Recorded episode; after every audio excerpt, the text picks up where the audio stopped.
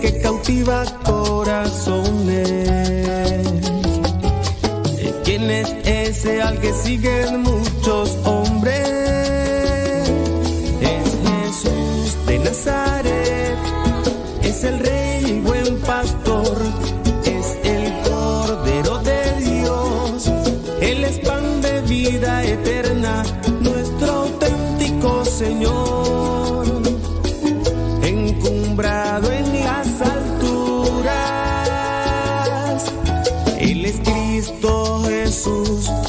pensaré.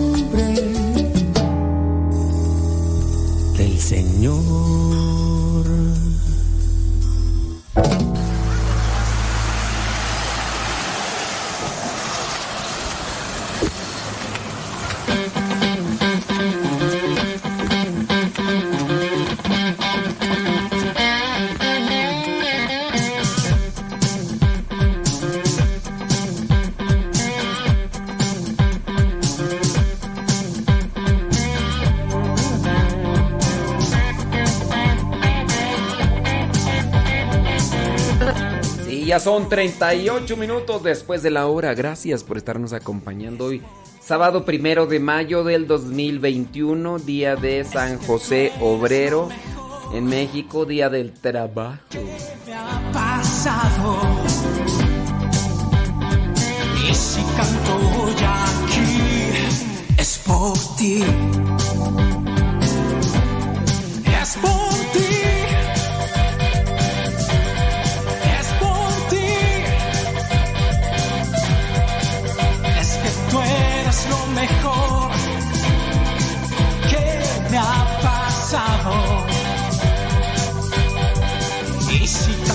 estoy aquí es por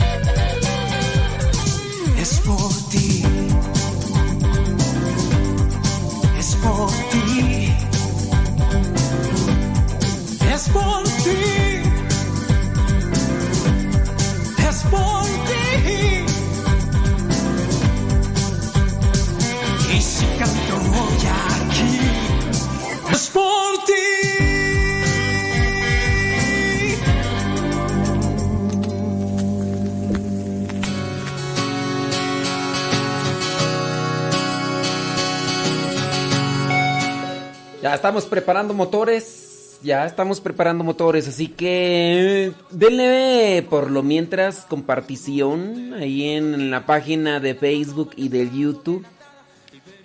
Estamos preparando cápsulas para ya ser más precisos. Yo sé que ustedes no son tan quejosos, pero del otro lado sí. ¿Del otro lado de dónde? Allá. En Radio María hay algunas personas bien quejositas. Bien, pero bien quejositas. Entonces, con base a eso, eh, por ejemplo, esas personas, no sé si saben mucho o no saben mucho, pero por ejemplo, me critican y me mandan mensajes que no leo al aire. ¿Por qué? Bueno, entonces, por ejemplo, que soy bien superficial, que dejo las respuestas a medias, que soy un ignorante, que no sé qué. Entonces, ya por eso no me he dado a la tarea de responder en vivo preguntas que llegan. ¿Y qué es lo que estoy haciendo? Pues mm, estoy armando mejor cápsulas. Y sí, ciertamente con su fundamento para que queden ahí las cápsulas grabadas, incluso hasta para compartirlas con otras estaciones de con otras estaciones de radio. Así que ya en un ratito más regresamos.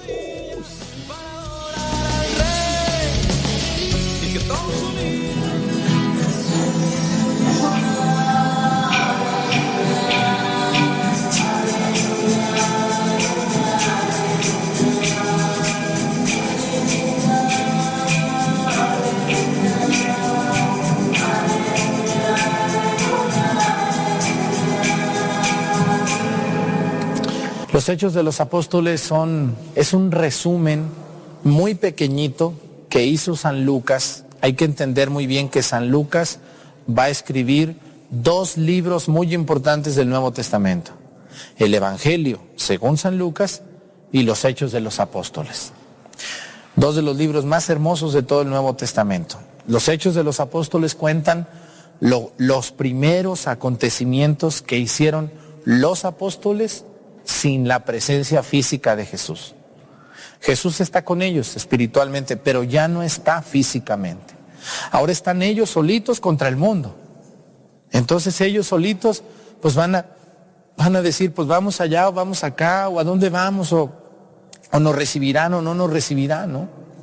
Y la gente difícil desde entonces existía, si eso no es cosa de hoy, ¿eh? No crean que hoy es cuando hay gente difícil, la gente difícil siempre ha existido y sigue existiendo, pero como que hoy está más refinada esa gente, ¿no?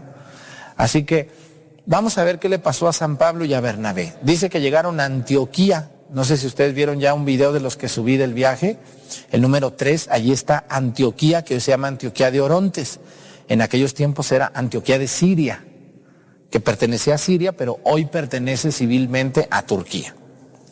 Y era un puerto muy importante. Antioquía era, era un puerto del que, como, como no podían cruzar por, por la cordillera de todo lo que había del otro lado, de, de unos, unos, unos cerros muy altos, pues todo mundo que iba desde el Medio Oriente a Europa tenía que pasar por Antioquía.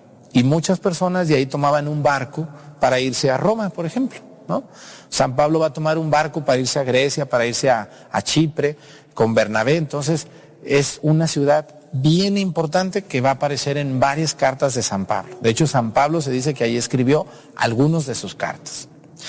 Dice que en Antioquía ese día acudió tanta gente a oír la palabra de Dios, dice, y cuando los judíos vieron una concurrencia tan grande, se llenaron de qué? ¿De qué creen que se llenaron los judíos? Porque a San Pablo se le juntó toda la gente en Antioquía. ¿Se llenaron de qué? ¿De alegría? ¿Qué dijeron? Qué bueno que fueron a verlos. No. Se llenaron de algo que le hace mucho daño a la sociedad. Se llenaron de envidia. Yo ya les dije que la envidia y la intriga son hermanas. Un envidioso, como le duele tanto que tú vayas bien, te inventa cosas a ti. Te calumnia, te hace daño, te pone el pie, porque te tiene envidia. Y dice, se llenaron de envidia y comenzaron a contradecir a Pablo con palabras injuriosas. ¿Qué es una injuria? Una acusación falsa que se dice como si fuera verdad. Y hay muchas injurias en el mundo. A mí me las han hecho, no me platican de eso. Entonces, Pablo y Bernabé dijeron con valentía, a ver, ahí les va, dice, la palabra de Dios debía ser predicada primero a ustedes, les dijeron, a los judíos, a ustedes. Pero como la rechazan y no se juzgan dignos de esta vida, nos dirigiremos a los paganos. San Pablo se enojó y San Pablo tenía un carácter fuerte, ¿eh? San Pablo les dijo, Cristo vino y les quiso predicar a ustedes, que somos judíos, a nosotros, pero ustedes no se sintieron dignos de ella, se sienten importantes, así que nos vamos a dirigir a los paganos. ¿Quiénes son los paganos? Todos los no judíos, los griegos, los romanos, los asirios, los fenicios, los sumerios, todos esos son los paganos. Para los judíos todos los que no son judíos somos una bola de paganos. San Pablo es judío, pero San Pablo mismo dice, bueno, pues mis paisanos no quieren recibirla, bueno, pues vamos con quien sí quiere. Así también ustedes, a veces ustedes invitan a la fiesta a las personas más distinguidas de aquí de Acatlán, pero no van las personas distinguidas, ¿verdad que no? A veces van las personas pues así, normalitas, sencillitas. Y pues ellos son los que andan en todas las fiestas. Entonces, Así pasó con los judíos. Ellos se sentían personas muy distinguidas y no quisieron ir. Pero San Pablo dijo, pues si no vienen estos, pues vamos con aquellos. Vénganse. Así nos lo ha ordenado el Señor. Bueno, dice, al enterarse de esto, los paganos se regocijaban y glorificaban la palabra de Dios. Los paganos muy contentos decían, gracias, qué bueno que a nosotros nos predican. Estaban muy contentos los paganos. A mí me ha pasado así muchas veces, fíjense, yo mm, cuando era seminarista yo iba a los pueblos y luego mm, yo pensaba que la gente más importante tenía mucha hambre de Dios. Pues, ¿qué creen ustedes? Que no. La gente que iba a mis temas o a mis pláticas eran gente muy sencillita. A veces nomás iban a dormir, pero iban al tema, las viejitas. Se quedaban dormidas, pero tenían voluntad que otras personas no tienen. Por eso dice que los paganos se regocijaban y glorificaban a Dios. Dice, porque para ellos estaba también destinada la vida eterna. La palabra de Dios iba propaganda por toda la región, se propagó, dice. Pero los judíos, ahí está, fíjense nomás lo que es la envidia, fíjense lo que es la envidia. Qué mal puede hacer la envidia, dice. Los judíos asusaron. ¿Qué quiere decir asusar? Les aventaron así, cuando ustedes a un perro se lo avientan a alguien, ¿cómo le dicen? le alborotaron. Dice, los judíos asusaron a las mujeres devotas de alta sociedad y a los ciudadanos principales y provocaron una persecución contra Pablo y Bernabé hasta expulsarlos de su territorio. Fíjense nomás la envidia, la maldad. Y esto ha pasado en algunas parroquias con algunas personas que se creen dueñas y que corren incluso al sacerdote de su pueblo.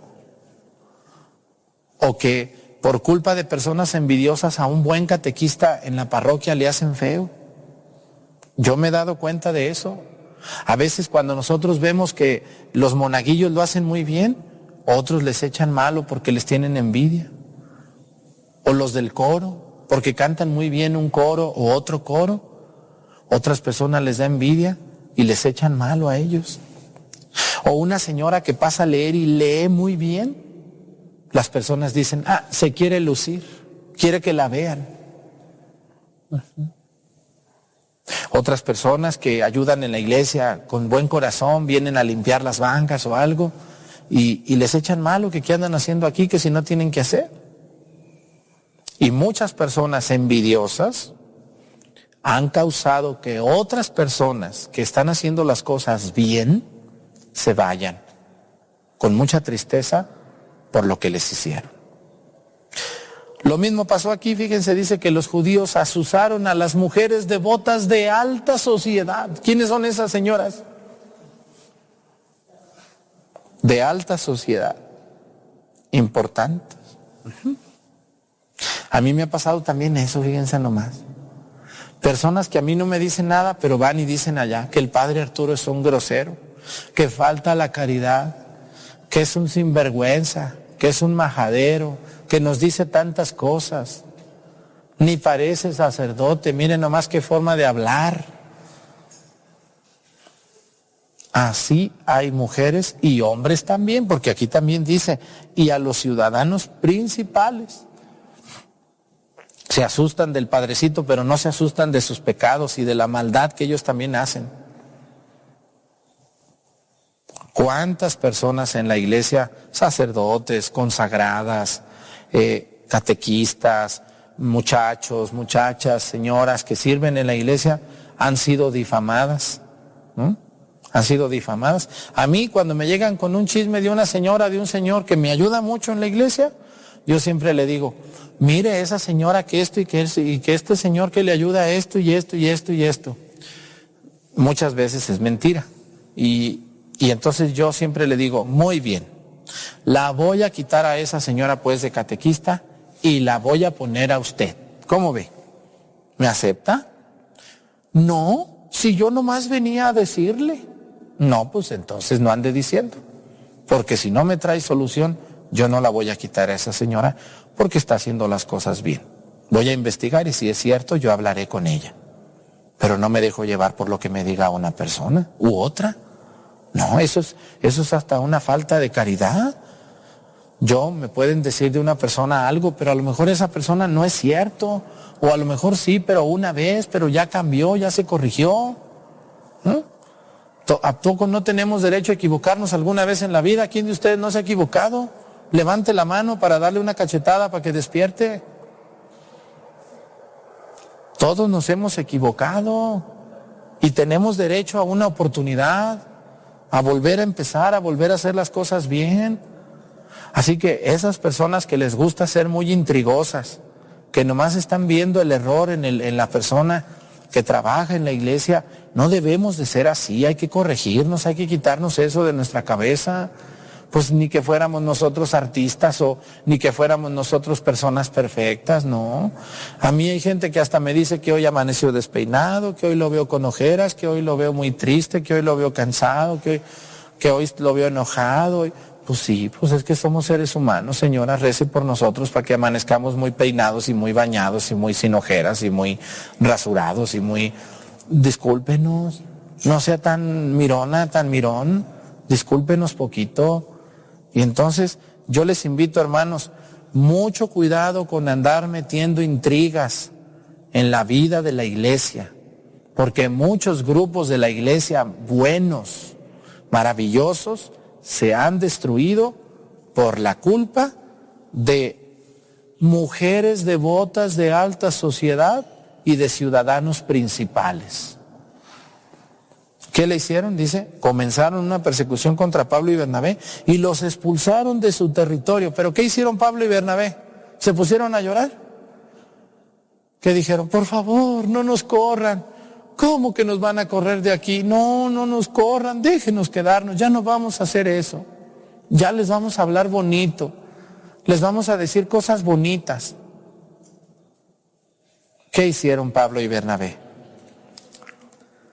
Fíjense nomás lo que hicieron, por eso yo me siento animado. Cuando me traten mal digo, no, pues ahí nos vemos, pues ni que estuviera aquí yo a fuerzas.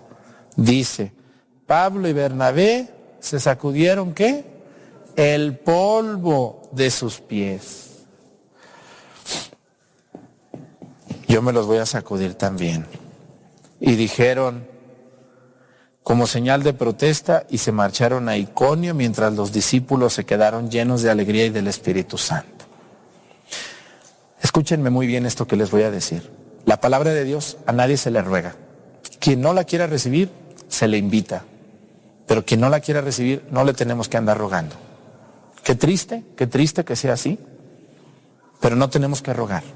Hay que invitar a la gente. Ustedes inviten, te invito, comadre, vamos, Mira, te invito a ver las lecciones bíblicas aquí en YouTube.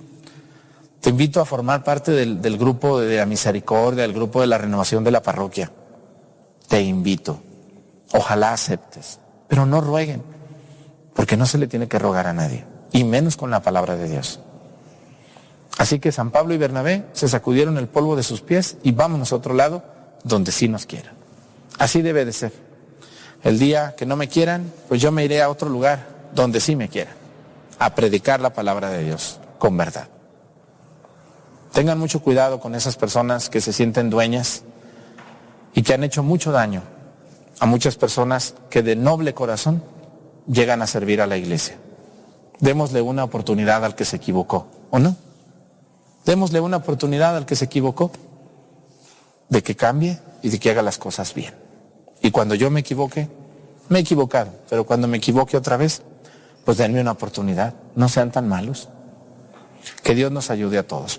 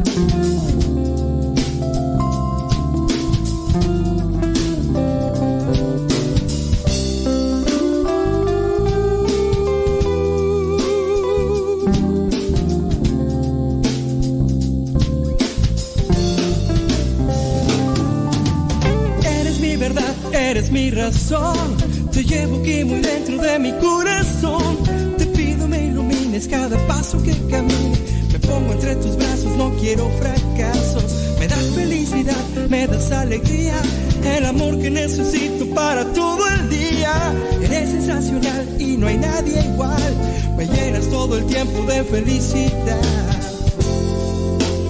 Estoy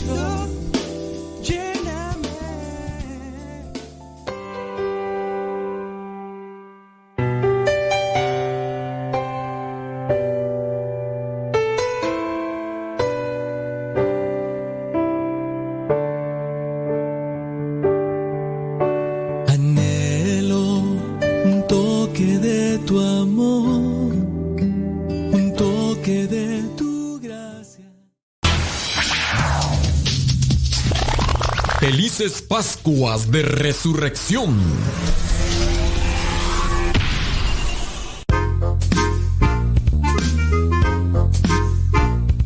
Estás escuchando el programa La Hora del Taco, aquí en Radio María.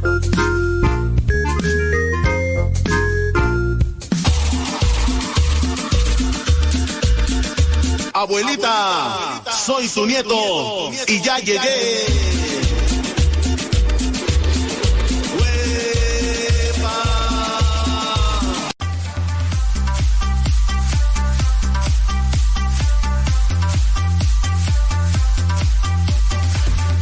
Qué quieres que te diga? Pues que Dios te bendiga. Señoras, señores, el día de hoy la iglesia presenta la memoria libre de San José. San José Obrero. Es memoria libre. En México se celebra el Día del Trabajo y hay que trabajar. Ande pues, hombre. No es una fiesta, no es una memoria obligatoria, es una memoria libre. Ya bien, ya bien se puede tomar el Evangelio de Juan o el Evangelio de Mateo. ¿Cómo le va? Ya, todo tranquilo. Son cuatro minutos después de la hora. Gracias por estarnos escuchando donde quiera que nos esté escuchando. Saludos a los que están preparando de comer. ¿Qué están haciendo? Platíquenos, cuéntenos, despiértenos el hambre, el apetito, porque pues hay veces que uno tiene apetito y hay veces que no.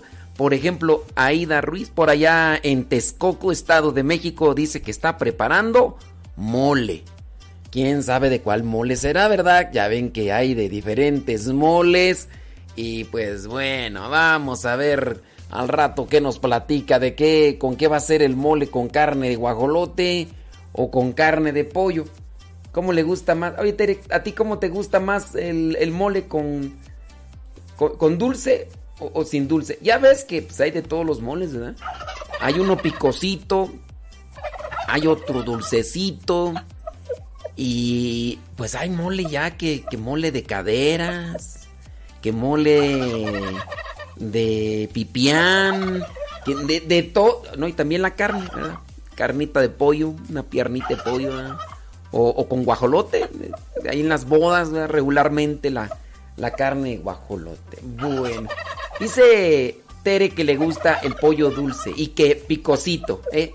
Dulce con picosito. Échate ese trompo a uña, criatura del Señor. Mientras están comiendo, mientras están preparando de comer, aquí les acompañamos. ¿Qué les parece? La hora del taco. Oye, Tere, pues de una vez nos vamos. ¿Qué te parece con el santoral del día de hoy? Porque ya ves, la, semana pasada nosotros encendimos ahí el asunto porque yo les dije que, que ya no los iba a felicitar por ser día del santo. Porque pues me vino esa luz, dije, ¿por qué te voy a felicitar a ti que llevas el nombre de un santo? ¿Tú qué méritos tienes? Lo que te voy a hacer es que te, exhortarte para que te pongas las pilas y vivas la santidad, así como la vivió eh, tal santo y todo lo demás. ¿Sí? Ándele pues. Bueno, señoras y señores. Siete minutos después de la hora. Por cierto, dígales a las personas que Radio María se escucha por la 1530 AM en la Ciudad de México, Estado de México y áreas circunvecinas.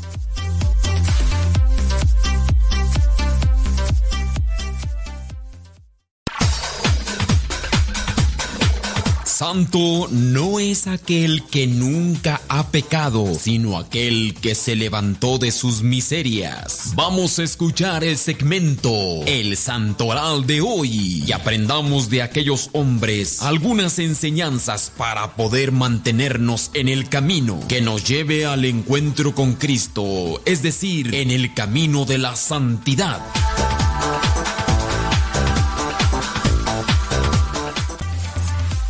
Ya por ahí al rato viene Rafa. ¿Qué vas a comer, Rafa? El sábado pasado dijo que comió paella. Y, y no nos dio para nosotros, nomás paella. Pues este. Y para ellos, para, para tus criaturas, nomás, como, como nomás paella, no. Tiene que ser para todos, Rafa. Ay, Dios mío santo. Bueno, vámonos rápidamente a lo que es el santoral. El día de hoy, primero de mayo, la iglesia tiene presente a San José Obrero, el carpintero de Nazaret que con su trabajo remedió las necesidades de María y de Jesús e inició al Hijo de Dios en los trabajos de los hombres. Por esta razón, en este día en el que se celebra la fiesta del trabajo, en muchas partes del mundo los obreros cristianos honran a San José como modelo y patrono suyo. Y en algunos lugares, en estos días, se hace una celebración eucarística, se bendicen cruces, cruces adornadas, y estas cruces son colocadas en estos lugares de construcción. Para dar a entender, aquí también contamos con la presencia de Cristo. Hay algunos que la toman de esa manera, que sería lo más correcto. Hay otros, ¿verdad?, que se apegan más a una cuestión supersticiosa, que para que no se caiga la construcción y cosas de esas. Hay que confiar en Dios, hay que hacer lo que nos toca y que cuando nos toque, eh, ya estemos bien preparados nosotros. Va, total. Fíjate que el día de hoy también, primero de mayo, la iglesia tiene eh, la conmemoración de Jeremías, el profeta. Sí, el profeta que aparece ahí en la Biblia, que vivió en tiempo de Joaquín y Sedecías, reyes de Judá, que vino a profetizar la ruina de la ciudad santa y también la deportación del pueblo de Israel, quejoso, melindroso, achacoso, quejumbor, de todo, sufriendo por esto muchas persecuciones a causa de ello, porque les dijo, ¿saben qué? A ustedes se los va a cargar el payaso por andar de rebeldes, por andar ahí nada más como que diciendo que sí y a la mera hora que no. ¿Qué es eso? Predijo además que la nueva y eterna alianza alcanzaría su plenitud en el mismo Cristo Jesús, más aún que por medio de él Dios Padre Todopoderoso escribiría su ley en el corazón de los hijos de Israel, al fin, a fin de que él mismo fuese su Dios y ellos fuesen su pueblo. Eh, algunos estudiosos de la Biblia vienen a hacer una comparación de Jesús con Jeremías, porque dicen que Jeremías no se casó, Jeremías no se casó igual que Jesucristo y anduvo anunciando y bueno, algunas otras cosas más que ahorita, ahorita mismo no me acuerdo, pero sí, eh, vinculan algunas características con, con la vida de Jesús. También la iglesia tiene presente allá en la Galia a San Andeolon mártir. Andeolon mártir, muy bien. También la iglesia tiene presente a San Torcuato. San Torcuato, allá del siglo IV. La iglesia tiene presente también a San Amador. San Amador dice que murió allá en la Galia en el año 418. En Aquitania, la iglesia tiene presente a San Orencio, Orencio obispo, murió en el año 440. La iglesia tiene presente a San, San Brieuc, Brieuc obispo, dice, murió allá en el año 500 en la Bretaña Menor. La iglesia tiene presente allá en Agauné a San Segismundo. San Segismundo dice que fue arrojado a un pozo por sus enemigos, murió en el año 524. En la Bretaña Menor también la iglesia tiene presente a San Marculfo ermitaño, murió en el año 558. También la iglesia tiene presente ahí en el país de Gales a San Asaf. Asaf murió en el siglo VI, él era abad. En Francia, la iglesia tiene presente a San Arigio. San Arigio, obispo, dice que murió allá en el año 604. Allá en la Galia, en Arbonense, tiene la iglesia presente a San Teodardo. Teodardo dice que murió en el año 893. La iglesia también tiene presente a San Peregrino. San Peregrino murió en el año 1345. Oye, hoy tenemos muchos santos. Muchos, pero muchos santos. La iglesia en Tonkin, allá en Vietnam, dice que tiene presente a San Agustín Schofer, presbítero. Y dice que fue decapitado allá en el año 1851. También allá en Tonkin, Vietnam, eh, la iglesia recuerda a San Juan Luis Bonar, presbítero. También murió decapitado en el año 1852, un año después de San Agustín Schofer. También la iglesia tiene presente en Italia a San Ricardo. San Ricardo dice que murió en el año 1928. Y ahora sí, por último, la iglesia tiene presente a los santos Orencio y Paciencia. Así que si te llamas Orencio, te llamas Paciencia, te llamas Ricardo, te llamas Juan, Juan, a mí que me llamen Juan, te llamas Agustín, Peregrino, Teodardo, Arigio, Asaf, Marculfo, Segismundo, Briuc, Orencio, Amador, Torcuato, Adeolo, Jeremías, o te llamas José. José. Pues ya no te voy a decir felicidades, porque ¿qué mérito tienes tú de llevar estos nombres? No, no, no. no. Lo que sí te voy a decir es que te pongas pilas y que investigues un poco más sobre la vida de estos santos para que a, a tu manera buscando siempre una referencia en la vida de estos santos, busques tú cumplir con la voluntad de Dios, que es lo que nos pide every day, every day. Así que chamacos y chamocos, todavía estamos en tiempo de Pascua, así que felices Pascuas de resurrección.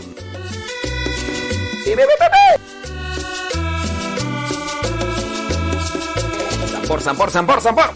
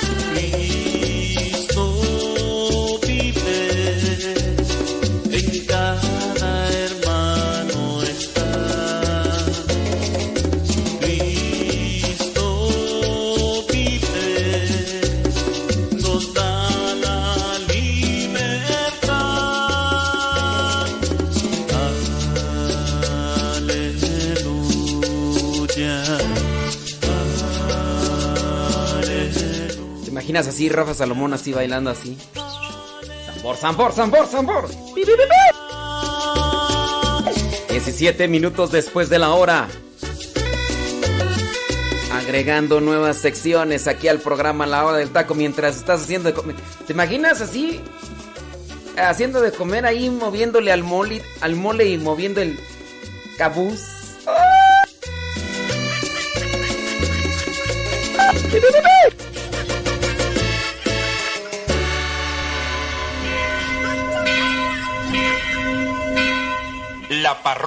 Virtual.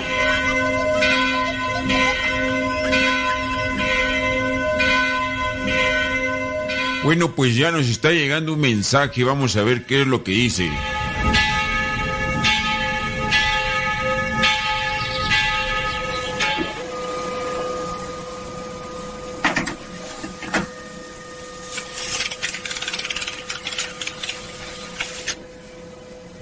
La pregunta dice lo siguiente. ¿Por qué se celebra la misa de presentación de tres años para los niños? Yo vivo en Estados Unidos y cuando vivía en México lo hacíamos. Pero acá en Estados Unidos nos dicen que eso es más bien una tradición mexicana.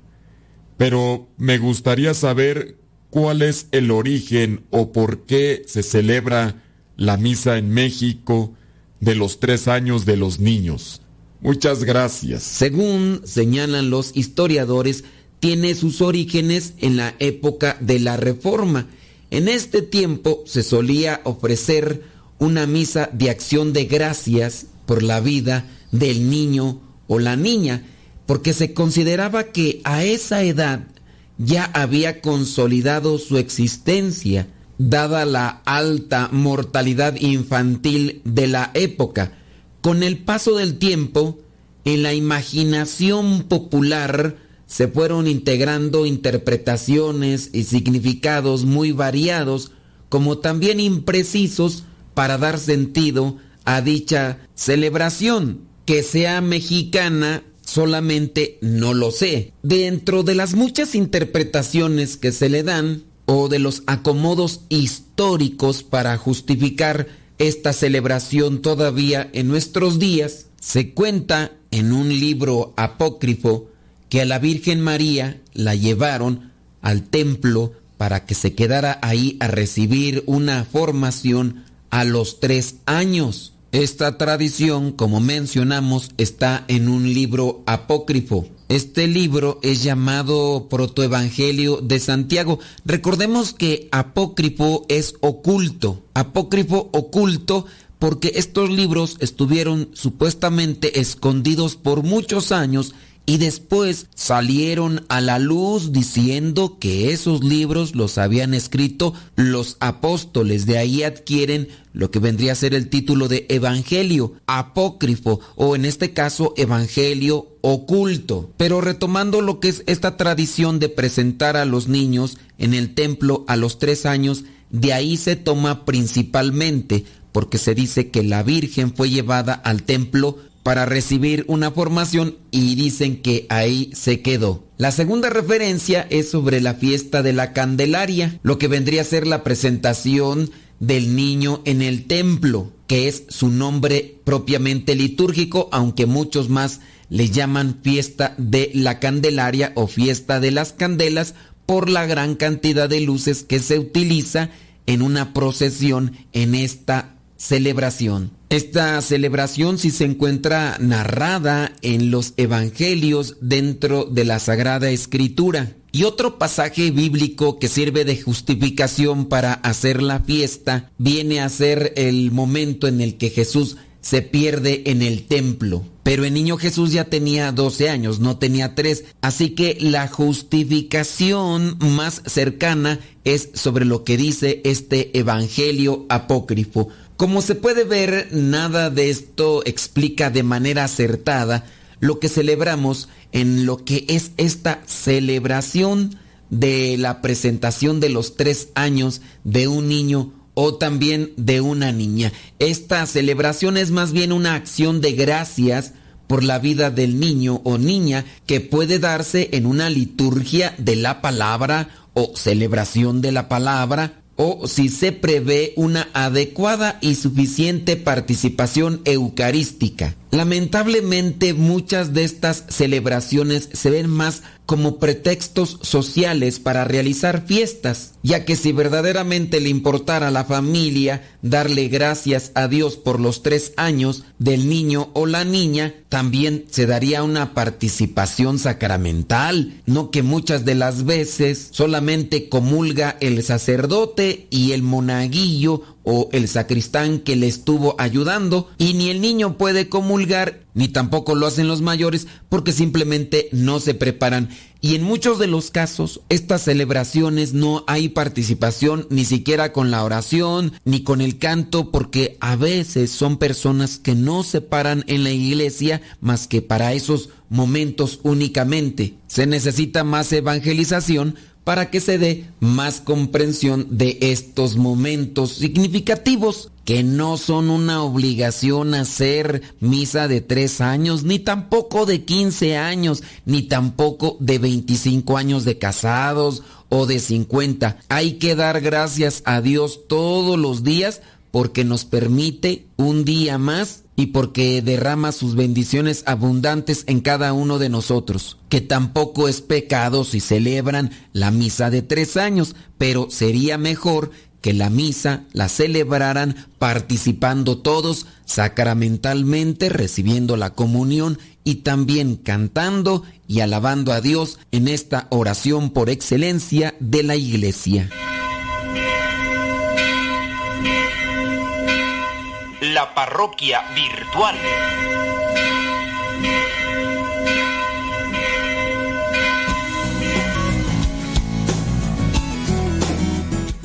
Hoy también inicia el mes dedicado a la Virgen María. ¿Cuántos de ustedes llevaron flores cuando eran niños, cuando eran pequeños, muy pequeños?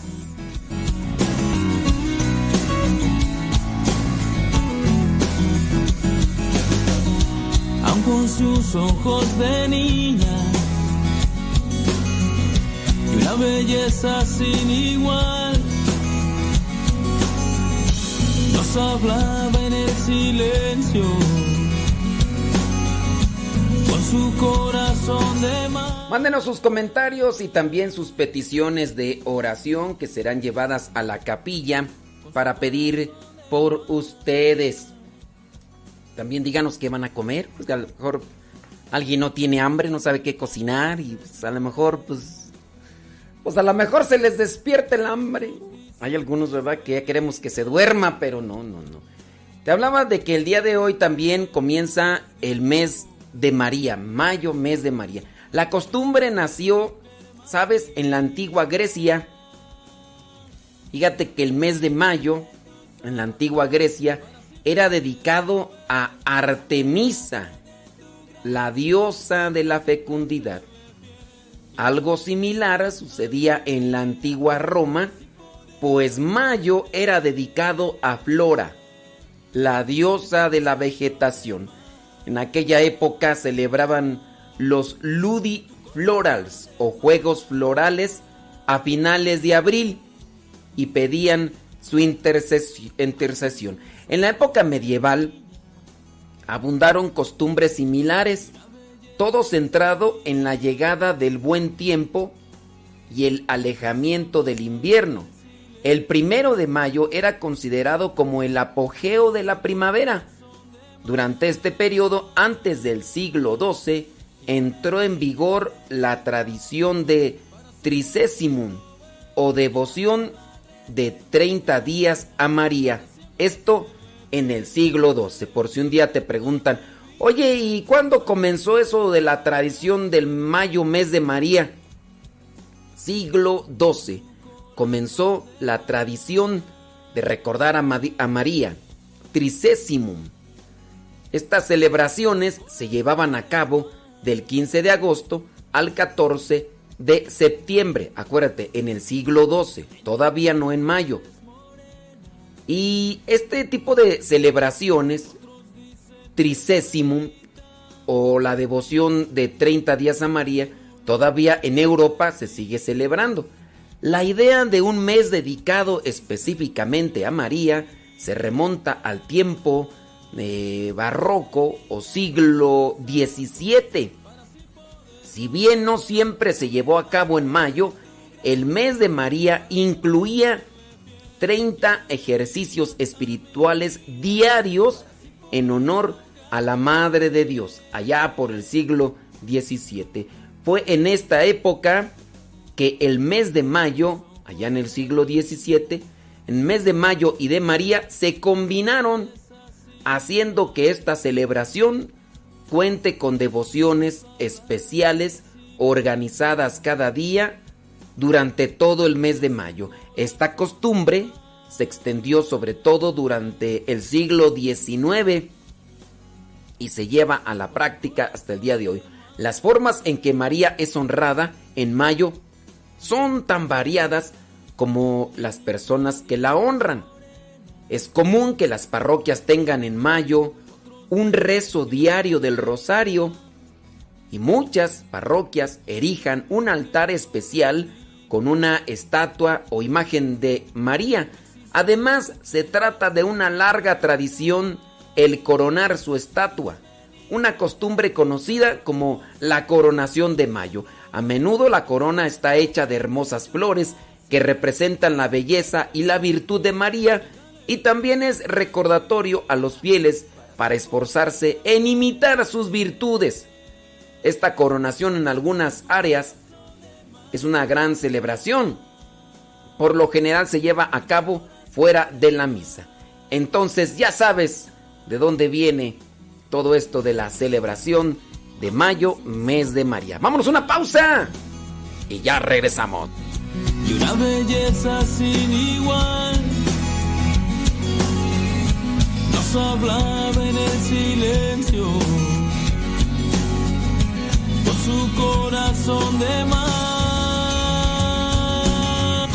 Y dame niña de tus ojos para así poderlo ver. Y dame madre de tu gracia para siempre serle fiel y dale vida a mi vida para así poder ahogarme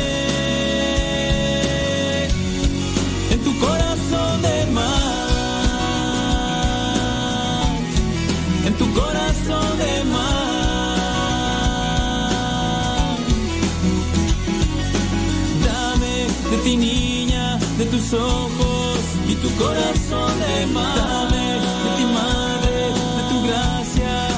corazón de mar. Dame de ti niña, de tus ojos y tu corazón de mar.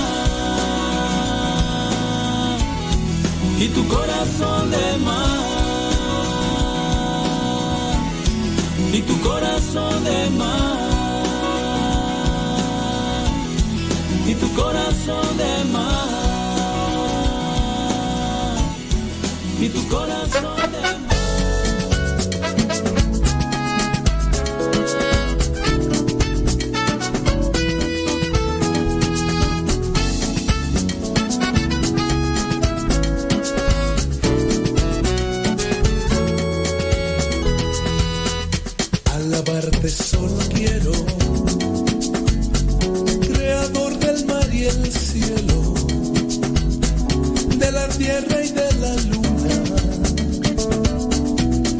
aves y del sol. Dueño eres del universo,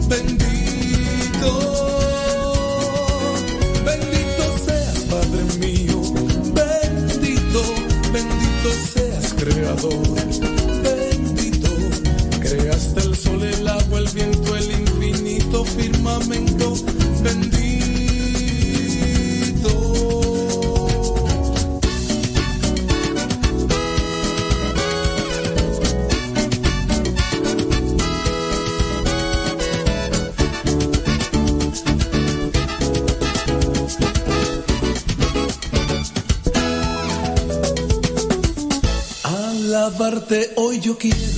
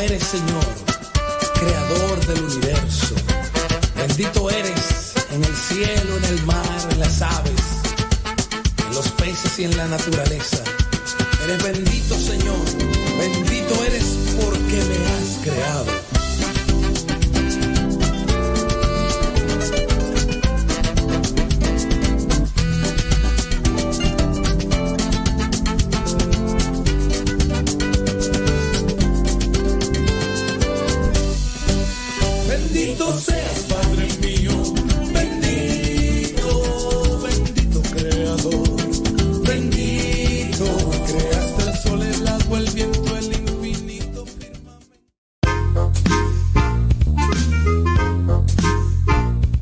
Estás escuchando el programa La Hora del Taco, aquí en Radio María.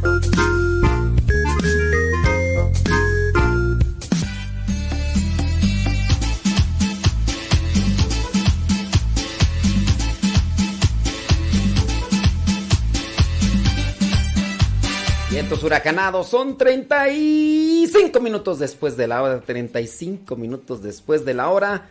Donde quiera que nos escuches y como quiera que nos escuches, muchas, pero muchas gracias. Bueno, dice que ya está en sintonía Rafa Salomón escuchándonos. Dice que hoy va a comer hamburguesas. Ándele. Que yo qué voy a comer. Pues si como, no sé. no, no, pues fíjate que... No sé, no sé, no sé. Ya ves que lo que la providencia eh, manifieste. Sí, sí, sí. No, no, a ve- a veces uno no puede escoger ni... Yo, por ejemplo, no escojo ni la ropa que me... Bueno, sí, sí escojo la ropa que me pongo, pero no la ropa que... Porque yo no la compro, pues me la regalan, pues... Obviamente no me voy a poner un- una camisa color rosa, pues tampoco, ¿verdad? Ni tampoco amarilla, de esa... eh, reviéntame la retina, tampoco, ¿verdad? Entonces, camisa clerical y pantalón, pues tampoco va a ser un pantalón todo ahí ajustado, ¿verdad? Que después vaya a andar caminando como pollito espinao, pues no, tampoco. Pero sí, no, No sé qué vaya a comer, oye. Pues ya con que haya. Mira, con que haya hambre, hasta un taquito con frijoles, ¿a poco no? ¿Te imaginas no tener hambre, Rafa? Y, aunque pues, haya hamburguesitas y todo el rollo. Pero sin hambre. No, ya. Lo importante es que haya hambre. Y si hay hambre, ¡ay, agárrate! Porque dice Tere, Rafa, que quiere una hamburguesa. Tere está, Teresita Armas está ahí en los controles en Radio María, ahí, ahí en Guadalajara. Entonces dice que ella quiere una hamburguesita, así que, no, y luego van a ser así de las que se hacen en casa, Tere. Ey, tú dirás, tú dirás, con papas o sin papas, con mucha verdurita o sin mucha verdurita, con mayonesa con capsut, con mostaza, con tocho morocho o las quieres fit. A mí se me hace que tú eres fit, ¿no? Ey. Ándale, pues. Saludos a la hermana Marta Coronado. Oye, ya mejor ni le mandamos saludos porque ya ni es que nos está escuchando Marta Coronado allá en Santa María, Cuixcomán, Puebla. Sí, no, yo creo que ya, ya ni nos escucha. Madre Martita Coronado. No, ya. Yo creo que ya, ya, ya, nos abandonó. Pero quien no nos ha abandonado es Rafa Salomón y aquí llega con su segmento Músicos para Dios. Es el micrófono todo tuyo, Rafa.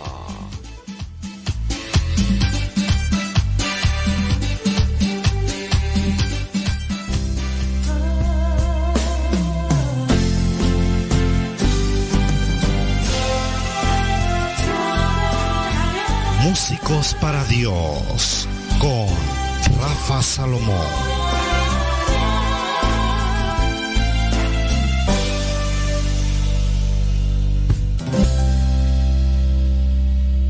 Reciban un abrazo sincero. Gracias por sintonizar este programa y este espacio que se titula Músicos para Dios. Los que mueren en la gracia y la amistad de Dios están perfectamente purificados viven para siempre con Cristo, son para siempre semejantes a Dios, porque lo ven tal cual es. Primera de Juan, versículo 3, dice que aquella persona que tiene una amistad con Dios, el músico necesitamos generar esta amistad con Dios, tener este vínculo, no solamente por el don que Dios nos ha dado, por hacer música, por cantar, por componer. Necesitamos tener una relación sólida, una relación amistosa, porque es importante darnos cuenta que un día dejaremos este mundo. Y lo dejaremos porque la promesa de la vida es la muerte. Y también los músicos para Dios, quienes en algún momento dedicamos nuestro talento para compartir el reino, para compartir las gracias y, todo lo que Dios nos ha dado, llegará un momento que dejaremos este plano. Y por ello debemos reforzar y tener esta amistad de Dios, porque es la forma en la que nos purificaremos. Recuerdo hace algún tiempo ahí en Basílica de Guadalupe había unas carpas y me gustaba mucho que me invitaran a compartir porque hacíamos estos conciertos que no eran programados, eran simplemente eh, surgían porque venían las peregrinaciones y en ese momento pues en las carpas se llegaban a juntar una enorme cantidad de personas. Y en estas carpas Ahí me encontré con una gran cantidad de músicos y uno de ellos, un hombre muy mayor, muy mayor que le cantaba a los niños. Y la verdad es que era eh, muy reconfortante la forma en la que este hombre le cantaba y por medio de la música evangelizaba. Se notaba que él tenía una relación de amistad con Dios y que los favoritos de Dios son los niños, le cantaba a ellos. Y recuerdo que las veces que llegamos a coincidir, se llenaba ahí eh, de niños, todos querían cantar la tortuguita y todos querían compartir, pero no era solo la música, era la presencia de este hermano. Un hermano al que siempre le externé mi, mi sincero agradecimiento y mi admiración por lo que hacía, porque él sí estaba cada ocho días. A mí me invitaban de vez en cuando y también por algunos compromisos hechos con anticipación, pues no podía estar tan frecuente como él. Pero ahora que hablo de amistad, la amistad de Dios y con los niños es hermosa. Y purificarnos con esta amistad, teniendo a Dios como un gran amigo, pueden suceder muchas cosas. Estoy seguro que hasta donde Él está, en ese cielo prometido, seguirá cantando, seguirá cantándole a Dios y seguiremos recordándole cada vez que la tortuguita, que así se llama, creo el canto, la tortuguita, y Recuerdo que mientras caminaba con mi guitarra hacia esas carpas, lo escuchaba y con una alegría siempre, siempre esta alegría desbordante de haber tenido esta, esta amistad con Dios. Hasta donde te encuentres, mi querido amigo, esta reflexión pensada para ti, músico para Dios, que cada ocho días estabas ahí en las carpas en Basílica de Guadalupe. Hasta aquí mi comentario.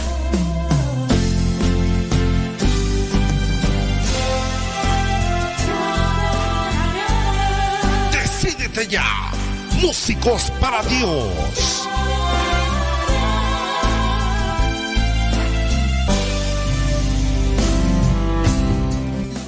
Una tortuguita menea la cabeza. Ay, gracias, Rafa.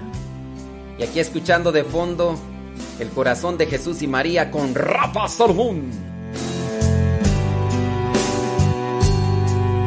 En profundo silencio te amo, te amo.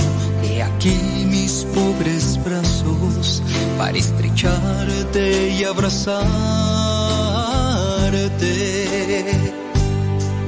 Mi Jesús, no tengo nada que ofrecerte, solo mi sufrir, mi bien amado.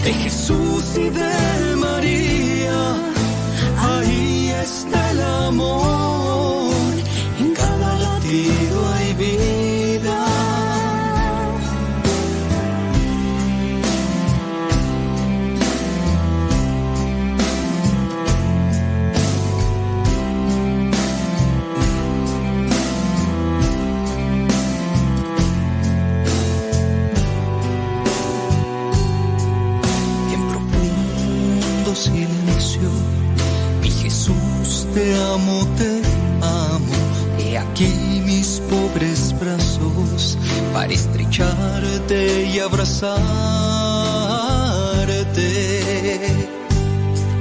Mi Jesús, no tengo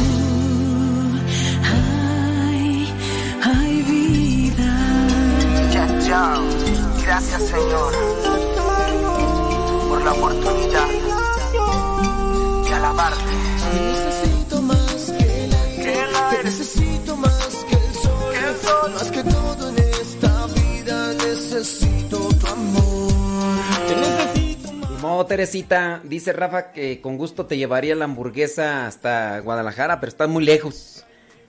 Está muy lejos. Que te la queda de ver, que se la apuntes en el hielo. Y a ver qué sucede. Ay, Tere, lástima, Margarito. Lástima, Margarito. Saludos, dice la familia Ramos Quesada de Guadalajara, Jalisco. Dice que hoy están preparando, Tere, un cevichito de camarón. Ándele, pues. Dice por acá. Saludos desde Riverside, California. Dice que van a comer una carnilla asada. Dice que así hoy no cocina. Ándele, pues. Saludos a Diego, Caleb y Nayibé. Bueno, pues. Una carnilla asada. Ah, una carnilla. Saludos, dice Jorge Ponce de San Agustín. Pide banco de oración y. Claro que sí. Lucy Ángel de Zapopan, Jalisco. Dice que está haciendo de comer espagueti a la boloñesa. Y. Ándele, pues claro que sí, Lucy. Al final, a ver si no se me olvida, ¿eh? Al final. Saludos a Magdalena de la Torre, que está haciendo de comer birria. Ándele, pues.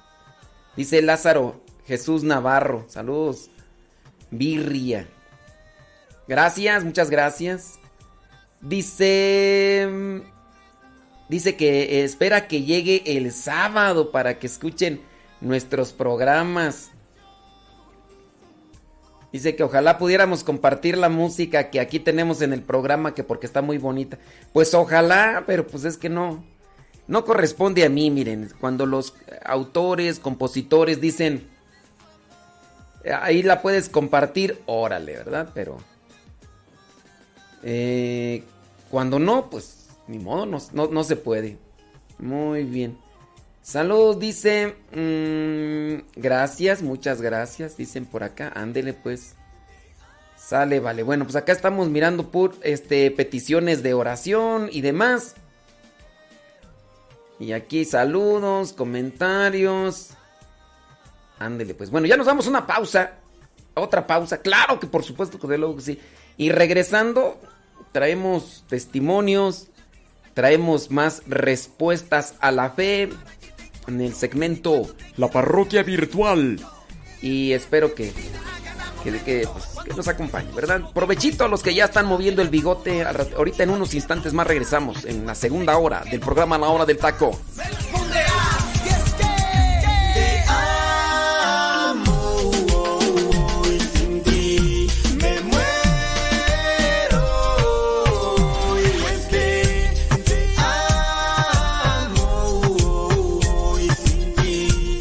Sí es cierto. perdón, Tere. Perdón, perdón, perdón. Es que ando distraído, Tere. Ando distraído. Sí, ya me di cuenta. Ay, Dios mío santo. ¿Sabes qué pasó, Tere? Te voy a contar qué pasó. Anoche me fui a acostar ya como a las 11 y fracción, iban a ser las 12.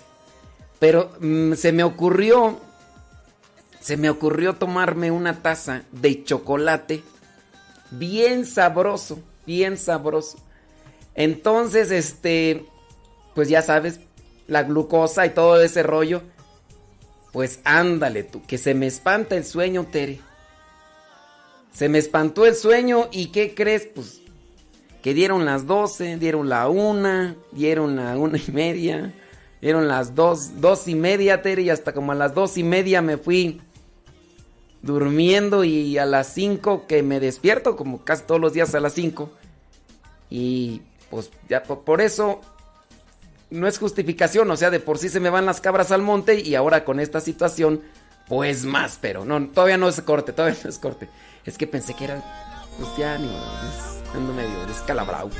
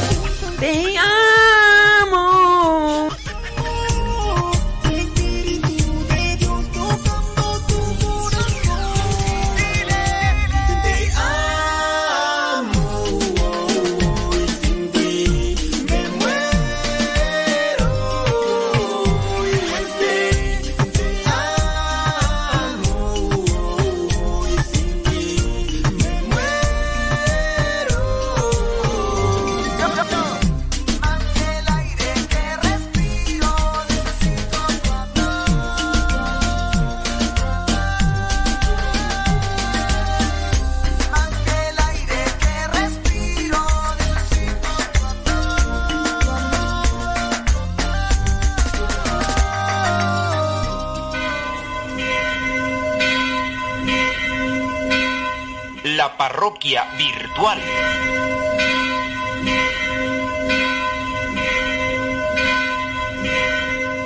Bueno, pues ya nos está llegando un mensaje, vamos a ver qué es lo que dice.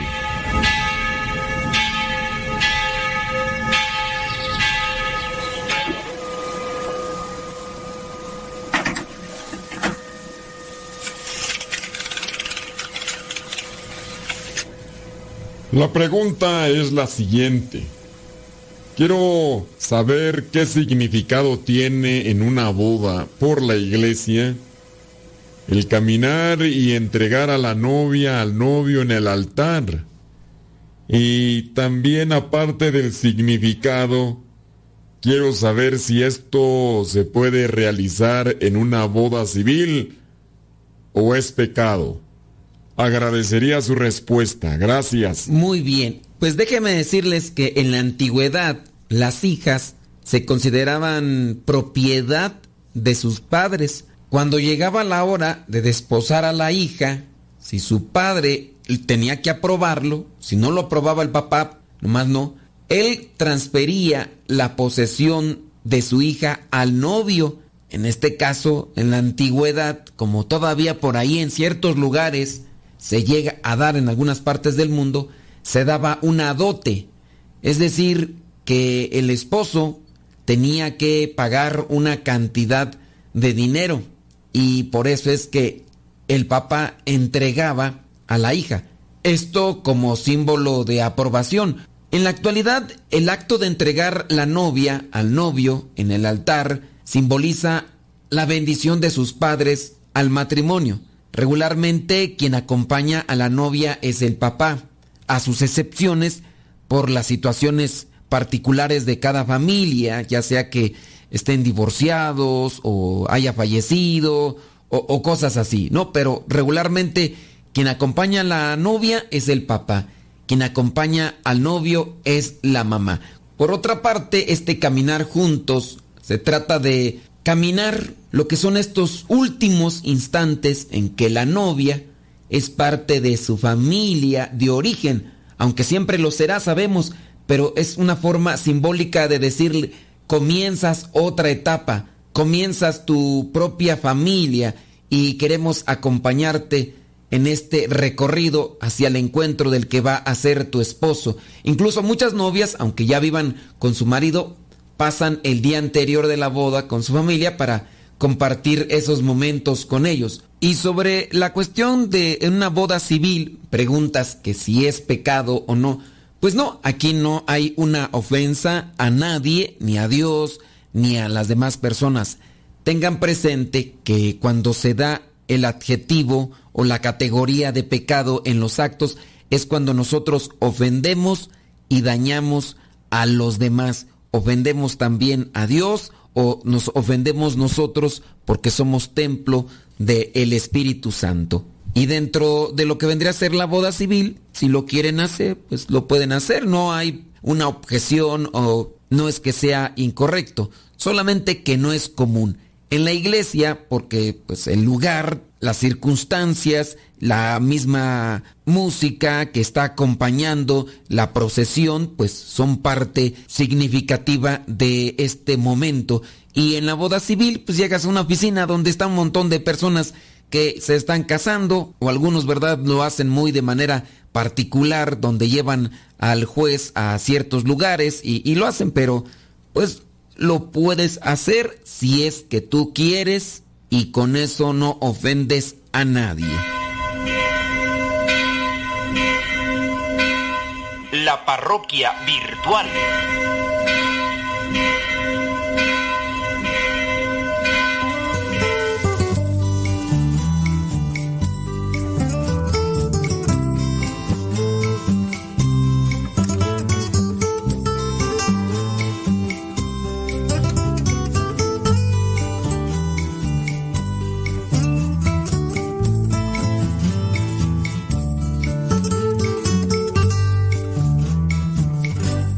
La sangre del Señor es prueba de su amor.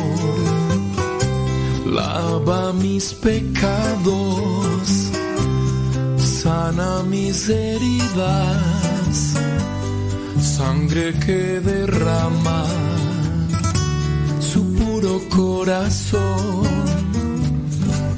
el agua del Señor es prueba de su amor. Santifica mi alma, abre mis heridas. Saludos a Dulce, que nos escucha allá en Cuautla, Morelos. Eh, saludos a Juárez, así se llama, Juárez. Bueno, pues saludos a Juárez. Joaquín de Puebla, saludos. Dice por allá Domitila, de parte de Dulce, saludos a Domitila allá en Cuautla, Morelos. Saludos a José Muñoz allá en Puebla que dice que va a comer hot dogs con papas fritas. ¿No se están tocando los hot dogs, Tere? Sí, sí. Muy bien. Dicen por acá, eh, Luz de Cocot, Puebla, dice que no se le olvida cuando ella era niña y le llevaba flores a mamita María en el mes de mayo.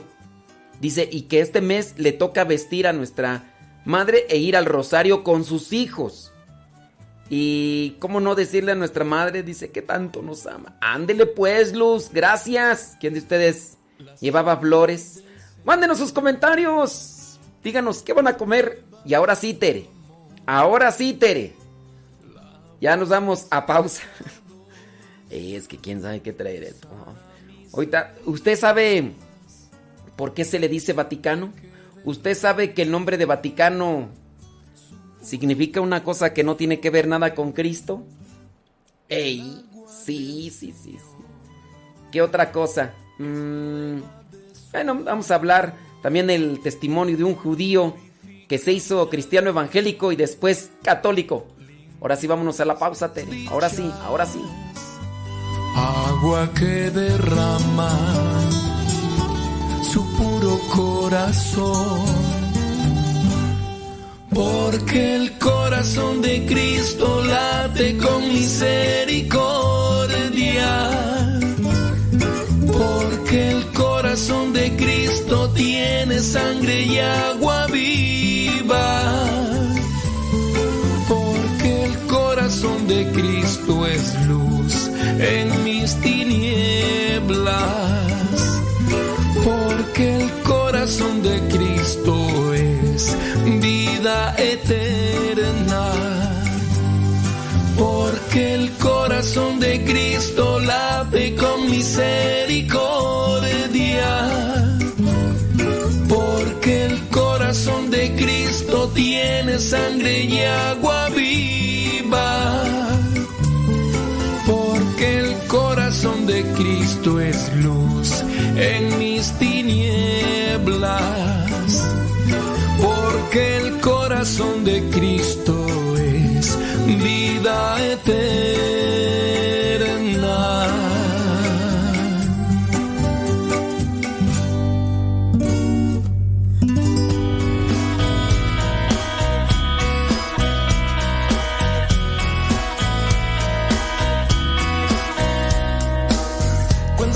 Ya todo desvanece y la oscuridad quiere entrar. No des espacio a la confusión, vive el presente y nada más. Buscas y buscas sin encontrar la situación que feliz te hará. Alza tu mirada, una luz resplandecerá.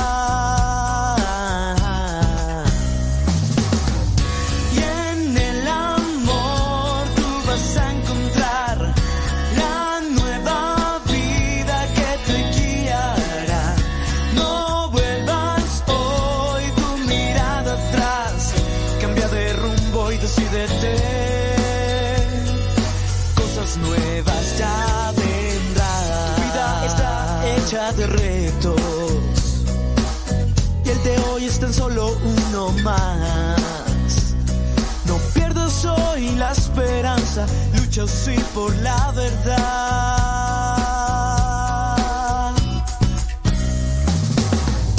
El amor.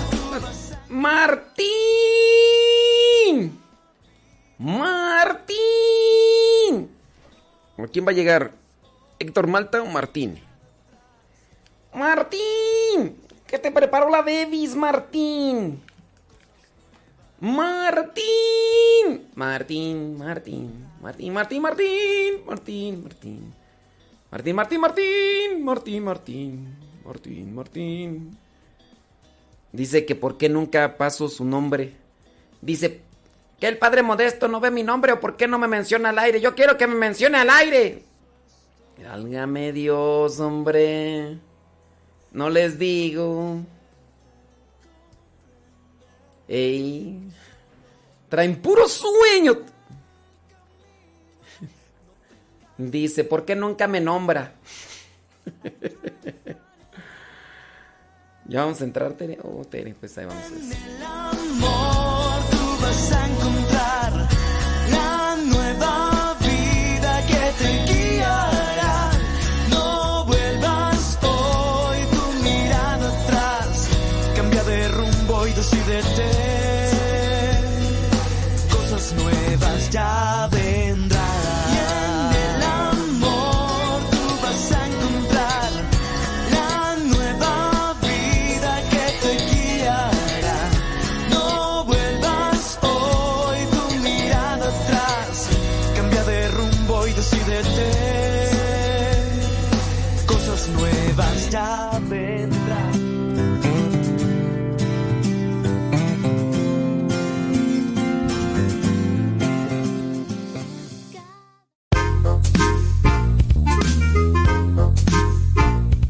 Estás escuchando el programa La Hora del Taco, aquí en Radio María.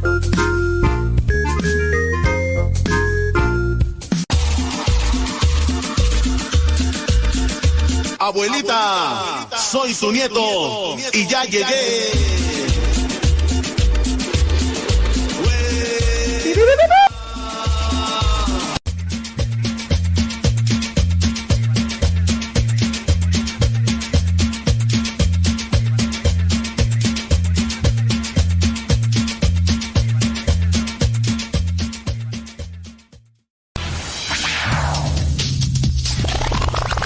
Pascuas de Resurrección.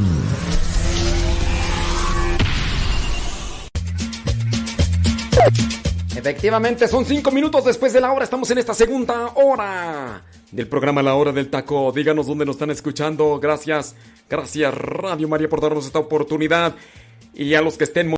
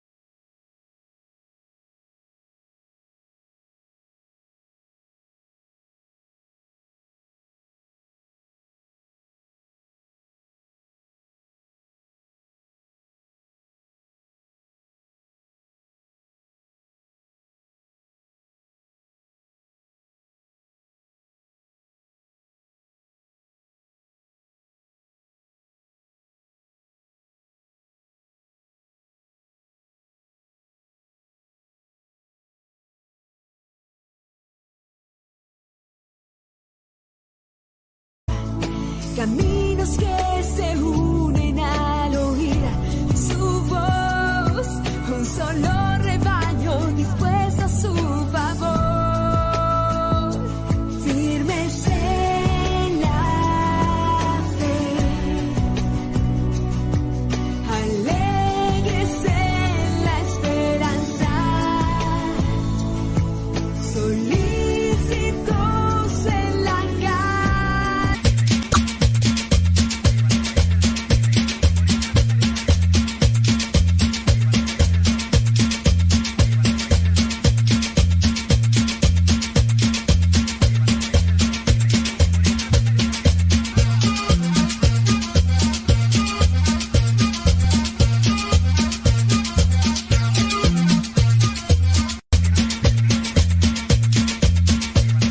internet, Tere. Ay, Dios mío, santo. Cristo es mi roca, Cristo es tu roca, Cristo es la roca donde mi vida está edificada. Cristo es mi roca, Cristo es tu roca, Cristo es la roca donde mi vida está edificada. Quien construye Dile a Héctor que se ponga abusado porque acá anda el internet medio chafón. Se está yendo y viniendo. ¡Ya estoy al aire, Tere! ¡Tere! ¡Tere! ¿Ya estoy al aire, Tere, o todavía no? ¡Tere! Que se me fue acá el internet, Tere. Cristo es la roca donde mi vida está edificada. Tiri. Tiri, tiri, tiri, tiri, tiri, tiri, tiri.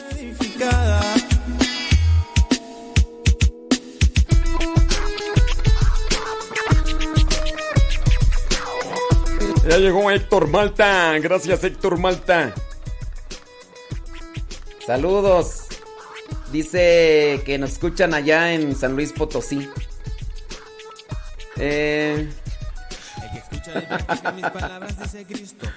ahí les va para los que van a comer hamburguesas y hot dogs. Dice con cariño y respeto, pero creo que esa no es comida saludable, pero en fin, cada quien se alimenta con lo que puede y quiere y se respeta. No hay algunos que ni con eso. Sí, hay veces que ni eso. Sí, sí, sí. Saludos desde Puebla, dice Cheli Almaraz. Gracias. Dice que saludos a Teresita. Dice que allá en Puebla se va a comer Cheli unas semitas de milanesa con agua de Jamaica con hielitos. ¡Ay, Popontla, tus hijos vuelan! Dice María Eugenia de Ensenada que el chocolate contiene alcaloides, teobromina y cafeína que pues vienen a estimular el sistema nervioso central y que eso hace que nos mantengamos despiertos y activos y que además aumenta la frecuencia cardíaca y, la diuresis. Yo creo que por eso no me podía dormir ayer. Tú luego que me eché como medio litro de chocolate. ¡Ay! Pero estaba resabroso. Traía antojo. Y en lo demás, te- te esta- estaba trabajando todavía. Y andaba así que me caía de sueño. Dije, pues me voy a echar un poquito de chocolate, pero un poquito. Pues. Y ándale tú que. Nomás dieron las. Como la canción aquella de. Y nos dieron las 10 y las 11. Las 12 y la 1, las 2 y las 3. Y no me agarraba el sueño como hasta las 2 y media. Cristo es mi roca, Cristo es tu roca, Cristo es la roca donde mi vida está edificada. Escucha como hombre inteligente, construyen la roca con buena simiente. La arena en tu vida es lo falso, fracaso. Tienes que luchar, tienes que luchar. Vida nueva, Cristo tu roca te dará. Si sientes tristeza, temor, debilidad, con Cristo tu roca ten gozo, fortaleza y paz. Cristo es mi roca, Cristo es tu roca, Cristo es la roca donde mi vida está edificada. Cristo es mi roca, tu roca, Cristo es la roca donde mi vida está Ni modo, Rafa. Y ya criticaron las hamburguesas. Pero diles que no te las comes diario. Diles no. O sea, sí, no son comida saludable. No son diario, Rafa. Diles no, no son diario. Hay veces que nada el pato y hay veces que ni agua bebe.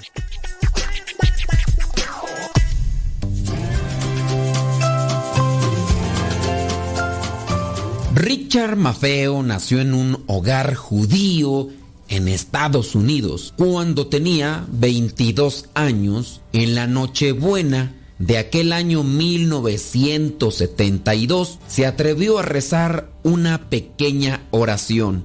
La oración decía, Dios, creo que Jesús es el Mesías. Ten presente que él era judío.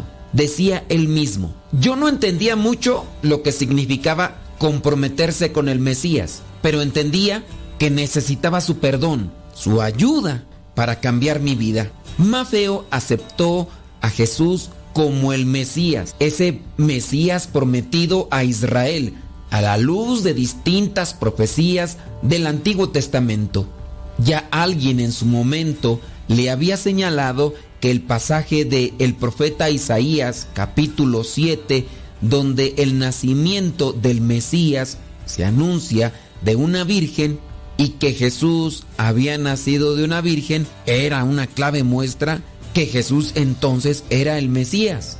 Le habían dicho que en el caso del Salmo 22 describía su crucifixión, que en Isaías capítulo 9 hablaba de un niño que será llamado consejero, Dios poderoso, Padre eterno, príncipe de la paz. Le habían enseñado que en Daniel capítulo 7 se profetiza sobre el Hijo del Hombre que recibirá del anciano de los días un dominio eterno.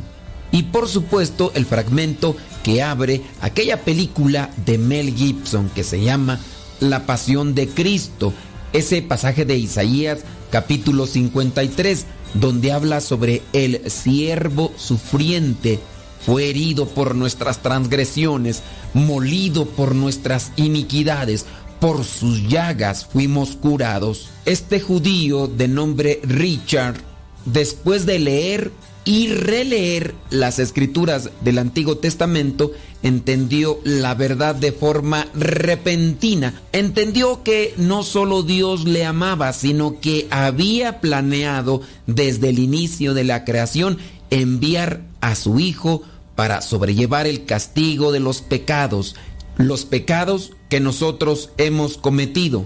Al confiar en su muerte sacrificial, Richard ya podía ser salvado por aquel que dio su vida en la cruz. Esa era la conclusión de este judío de nombre Richard. Se consideraba un judío mesiánico o un judío cristiano y durante más de 30 años acudió a iglesias evangélicas, donde aprendió la necesidad de arrepentimiento diario.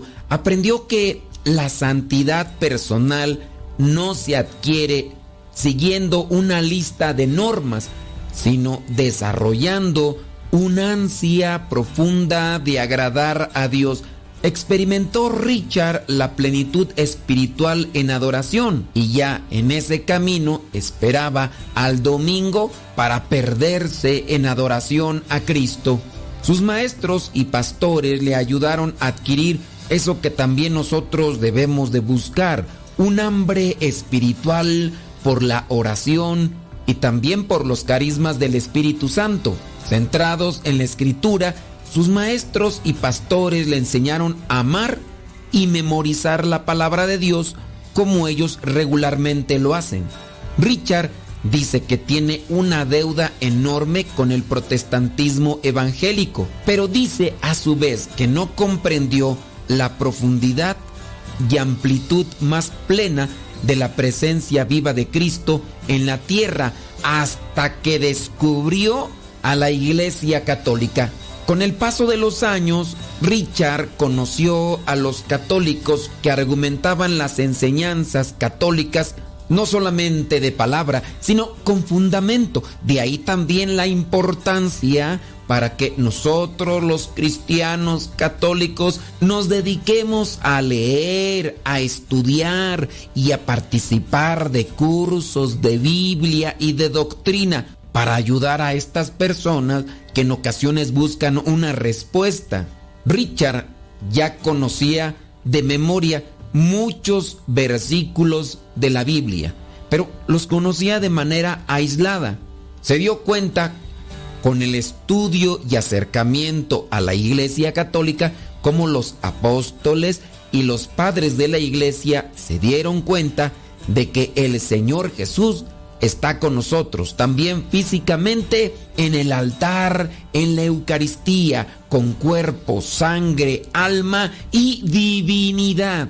Ahí estaban las extrañas palabras de Jesucristo en el capítulo 6 de San Juan y que muchos a veces no comprenden y que en su caso sus paisanos en la antigüedad tampoco comprendieron y que por eso dejaron a Jesucristo. Aquellas palabras de si no comes la carne del Hijo del Hombre y no bebes su sangre, no tendrán vida en mí. Quien come mi carne y bebe mi sangre tiene vida eterna y yo le resucitaré en el día final.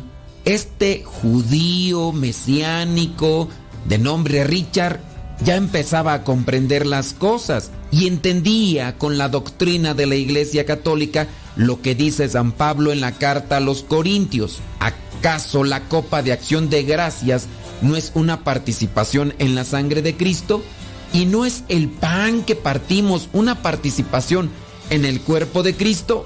Y venían las preguntas para este judío mesiánico. ¿Cómo entendían estas palabras los primeros cristianos? Desde luego no como evangélicos del siglo XX o XXI. No lo entendían como un recuerdo simbólico, así como lo hacen muchos cristianos evangélicos. San Justino, converso de una familia pagana y culta, que nació en Palestina hacia el año 100 después de Cristo, es muy claro en sus textos. Lamentablemente pocos católicos se dedican a leer estas cartas de los santos padres de la iglesia.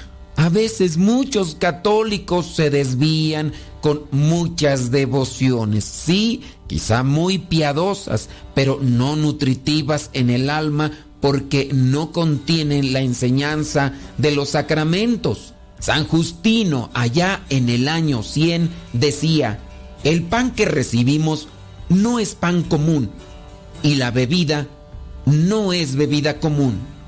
Nos han enseñado que así como el verbo de Dios se encarnó por nuestra salvación, esta comida, sobre la cual proclamamos la acción de gracias con la palabra del Señor, se ha transformado en la carne y sangre de ese mismo Jesús. Y esta comida así transformada, alimenta nuestro cuerpo. Estas palabras son de San Justino y Richard o Ricardo, este judío mesiánico, cuando leía estas cartas de San Justino, entendía con mayor claridad entonces los textos bíblicos. Así, los católicos mantienen esa enseñanza que realmente el pan y el vino se convierten en esa carne y esa sangre que Jesús describe en el Evangelio de Juan capítulo 6 y es necesario comerla, es necesario beberla para tener vida eterna. Los protestantes que reciten el credo niceno conocerán la frase creo en la comunión de los santos explica Ricardo, Dios me hizo recordar esa escritura que había leído muchas veces al estudiar la Biblia durante muchos años y Dios me abrió los ojos al significado más pleno de la frase de Nicea, los cristianos tienen el privilegio de pedir la intercesión de los santos que están al otro lado de la tumba. A Richard le hizo pensar que Moisés, aunque había muerto muchos siglos antes, mantuvo una larga conversación con Jesús y Elías en aquel pasaje de la transfiguración. Y Richard entendía que en aquella parábola del rico Epulón, éste pedía la intercesión de Abraham, muerto en el pasado lejano, para que le avisase a sus hermanos. Richard decía, si en la parábola el rico pide la intercesión de Abraham, ¿por qué yo he de dudar de que los santos interceden por nosotros? Si podía pedir a mis amigos vivos y a mi familia que recen por mí a Dios, ¿por qué no pedirlo también a nuestra familia cristiana que está mucho más viva en el cielo, conociendo sus vidas y su testimonio? Y así Richard, este judío mesiánico, entendió el sentido de lo que es el pasaje de Lucas capítulo 20. Dios no es Dios de muertos, sino de vivos. Durante 33 años, dice Richard, que se resistió a la interpretación católica del pasaje de Mateo capítulo 16. Tú eres Pedro y sobre esta roca edificaré mi iglesia y a ti te daré las llaves del reino de los cielos. Cuando Richard comenzó a leer a los padres de la iglesia, se dio cuenta que todos ellos reconocían la primacía de Pedro. Y estamos hablando de los padres de la iglesia que vivieron en el año 100, 120, 150, 198, 200, 383, 400 y de todos ellos. ¿Por qué no reconocer en la actualidad la autoridad de Pedro? Dice el mismo Richard. Como protestante me hacía retroceder lo que me parecía una adoración idolátrica cuando se referían a la Madre de Cristo y así descubrió que la veneración a la Virgen difiere en esencia de la adoración debida al Verbo encarnado, que es igual a la del Padre y el Espíritu Santo. Así vio que María es venerada, mas no adorada. Pero antes de llegar al catecismo, Richard pasó, como siempre, por la Biblia y los antiguos cristianos, algo que muchos cristianos católicos en la actualidad no toman en cuenta.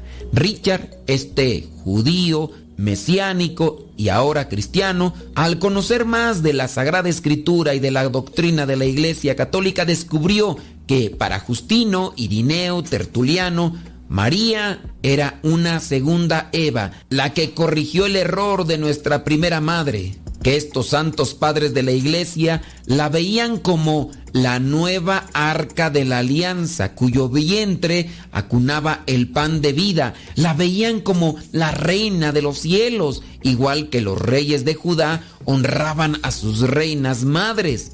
Ahora Richard, este judío, después mesiánico, después cristiano, comenzaba a conocer más de la Iglesia Católica y empezaba a abrazar la fe. En la vigilia pascual del 2005, Richard fue recibido en la Iglesia Católica. Esa noche Dios tomó su amor por la escritura, la oración y la adoración y los combinó con la Eucaristía, la comunión de los santos, la Virgen María, la autoridad del Papa y otras doctrinas y sacramentos que Dios entregó al mundo a través de la Iglesia. Richard se casó con Nancy y acuden a la parroquia de San Carlos Borromeo de Tacoma, Washington. Siguen perseverando, siguen luchando para ser cada vez mejores hijos de Dios.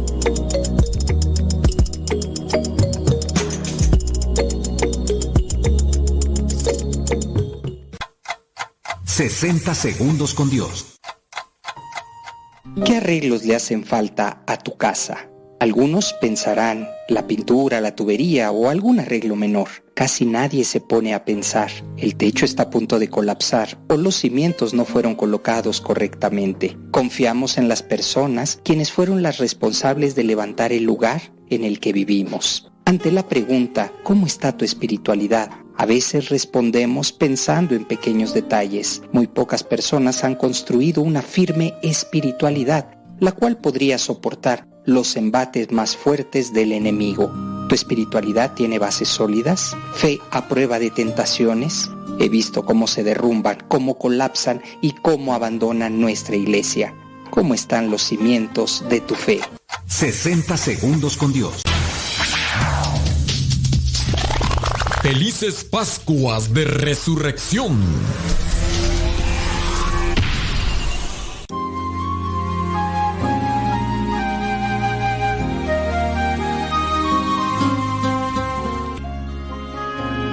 ¿Cómo sabes que estás actuando o empezando a actuar mal? Cuando eres grosero, cuando gritas ofensivamente a otro, cuando eres indiferente con los demás, cuando no eres amable, cuando eres egoísta, cuando no te interesas en los demás, cuando no quieres compartir tus vivencias, cuando solo exiges, cuando no valoras lo bueno que hacen los otros, cuando te consideras superior a otros, cuando andas de mal humor, cuando eres infiel, cuando no participas de la vida de tu familia, cuando no te acercas con buena voluntad a tus semejantes, cuando no agradeces lo que recibes, cuando mientes, cuando no respetas a los demás, cuando te vas alejando de tus amigos, cuando te dañas a ti mismo, cuando dañas a los demás, cuando siempre criticas, cuando no valoras tu persona. Ojalá que cada quien se haga consciente de ello, que no haya necesidad que alguien lo señale, menos que haya un castigo para reaccionar. Así que evita actitudes y respuestas negativas. Tú eres responsable de todo esto. Recuerda que el camino de tu destrucción se va dando paso a paso. Tenemos que considerar que de nosotros depende el retomar el camino del bien y por ende el de la tranquilidad, de la satisfacción y el de la felicidad.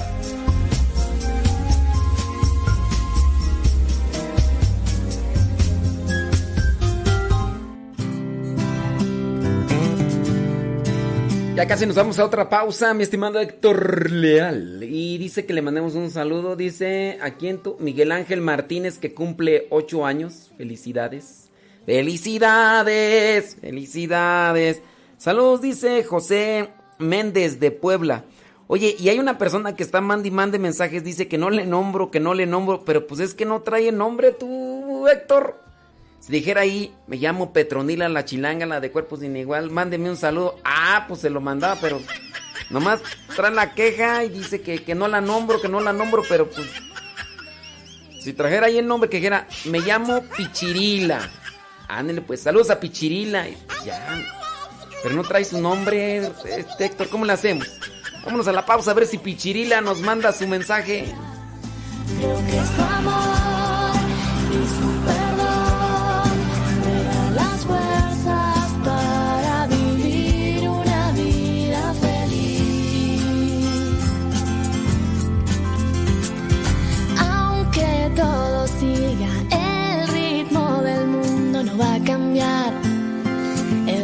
Celestial, si logro vaciar mi corazón, podré escuchar su música. Es mi intención buscar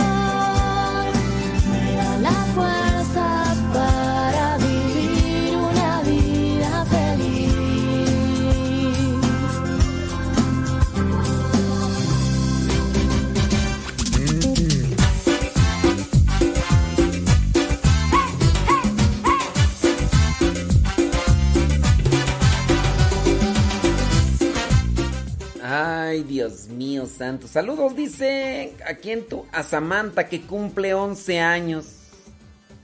Ándele pues, Samantha. Samantha. Eh, yo conozco a alguien que se llama Santa. Así se llama Santa. Sí, sí, Santa, ya, ya, se casó, ya se casó. Hace poquito miré su foto de con- porque son cuates junto con Rigo. Saludos a Santa y a Rigo. No, ni nos están escuchando. Bueno, Rigo sí nos escucha de vez en cuando, pero. Sí, sí. Ándele pues. Eh, dicen que por, eh, que por lo del chocolate, que por eso entienden que nos escucharon todos acelerados.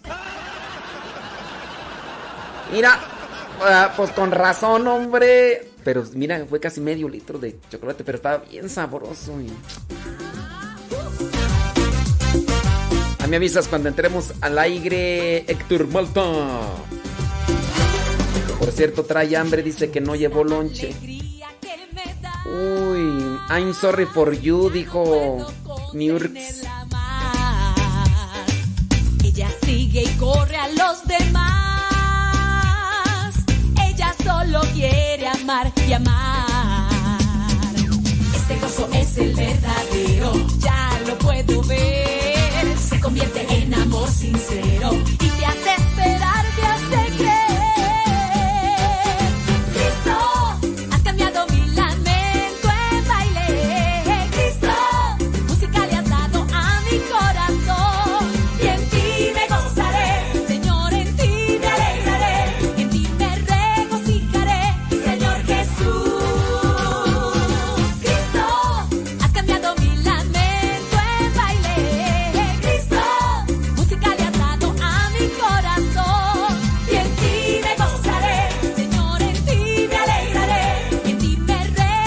monitos dice que regresa. ¿A poco tanto tiempo, Héctor? ¡Santo Dios! ¡Mucho tiempo! Ya se reportó Pichirila. Este gozo es el verdadero, ya lo puedo ver.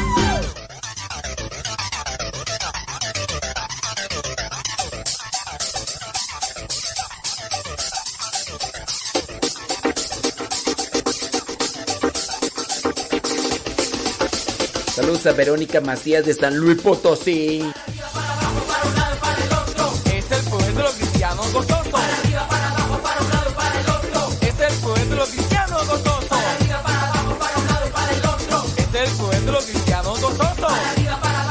lado, para el otro. Es el poder de los cristianos gozosos. Me curo, Señor, con tu sangre victoriosa. Pulso al malo y me goza toda hora. Me curo, Señor, con tu sangre victoriosa. Dicen por acá que van a comer qué? Un salteado. Salteado de verduras con pedazos de bistec en salsa de soya, agua de limón con chía y unas calientitas tortillas. ¿Qué es un salteado tú? Ustedes piensan que yo conozco todos los platillos del mundo. No nomás conozco los frijoles y los nopales. Un salteado de verduras con pedazos de bistec en salsa de soya, agua de limón con chía y unas calientitas tortillas. ¿Qué será eso tú? Bueno, pues por lo del bistec se escucha bueno. Sí, sí, sí. Saludo, dice. Lo mejor, dice que tú, lo mejor de esta hora es que el padre que tú. Ya se me borró aquí. Ah, es que se borran los mensajes, hombre. Saludos a Kevin Fernie desde Morelia, Michoacán. La sangre de Cristo corre por mis venas. Tengo poder de cambiar la terretera. La sangre de Cristo corre por mis venas. Tengo poder de cambiar la terretera. La sangre de Cristo corre por mis venas. Tengo poder de cambiar la terretera. La sangre de Cristo corre Dice que si no gusto comer de unas albóndigas como tú. Unas ricas albóndigas acompañadas de un arroz blanco y un agua de Jamaica. Mm, pues depende cómo sean las albóndigas y con qué, ¿no? Porque pues, albóndigas por albóndigas no. También depende con qué se acompañan. ¿Qué salsita o caldo? O, cómo, porque pues hay de todo. Hay de todo. Sí, sí, sí. Ándele. En la cruz, la cruz Jesús. En la cruz, la cruz Jesús. Para lavar mis pecados y darme de su luz. Para lavar mis pecados y darme de su luz. De la muerte, de la muerte vencedor. De la muerte, de la muerte vencedor. Él vive por los siglos, vendrá con esplendor. Él vive por los siglos, vendrá con esplendor. Te doy mi vida. Yo te doy mi corazón. Te doy mi vida. Yo te doy mi corazón. Entrego a ti. Mi manera de vivir. Entrego a ti. Mi manera de vivir. Entrego a ti. Mi manera de vivir. Nosotros nos gloriamos en la cruz de nuestro Señor Jesucristo, que es poder de Dios. Para arriba, para abajo, para un lado, para el otro. Es el poder de los cristianos gozosos. Para arriba, para abajo, para un lado, para el otro. Es el poder de los cristianos gozosos. Para arriba, para abajo, para un lado, para el otro. Saludos a la pichirila.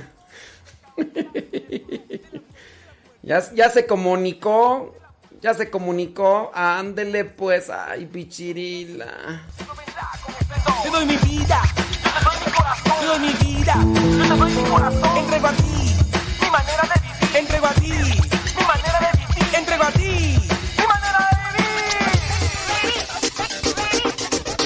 Nosotros nos gloriamos en la cruz de nuestro Señor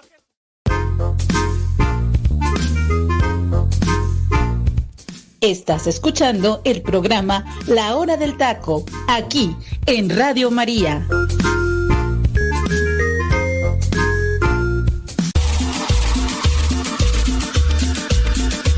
Abuelita, soy su nieto y ya llegué. Sobres, sobres, sobres.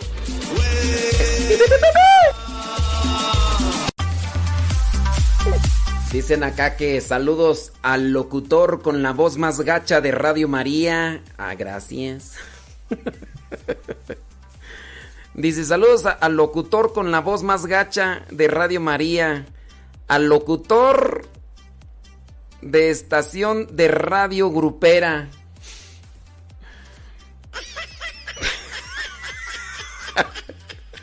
Uy, excuse me, yo pensé que acá no estaban los jueces de la locución. Ay, Dios mío santo. Oye, oye, Héctor, esta gente sin que hacer, Héctor. Hay que decir que se pongan a cocinar algo en vez de que. Oye, Héctor, yo me ofendería si dijera que, soy el locutor con la voz más bella del mundo mundial. O yo me ofendería si dijera que soy el locutor con la voz más bella de Radio María. Yo nunca he dicho eso, ¿verdad? No sé por qué están dando esa calificación, pero efectivamente, pues tengo voz de pitillo.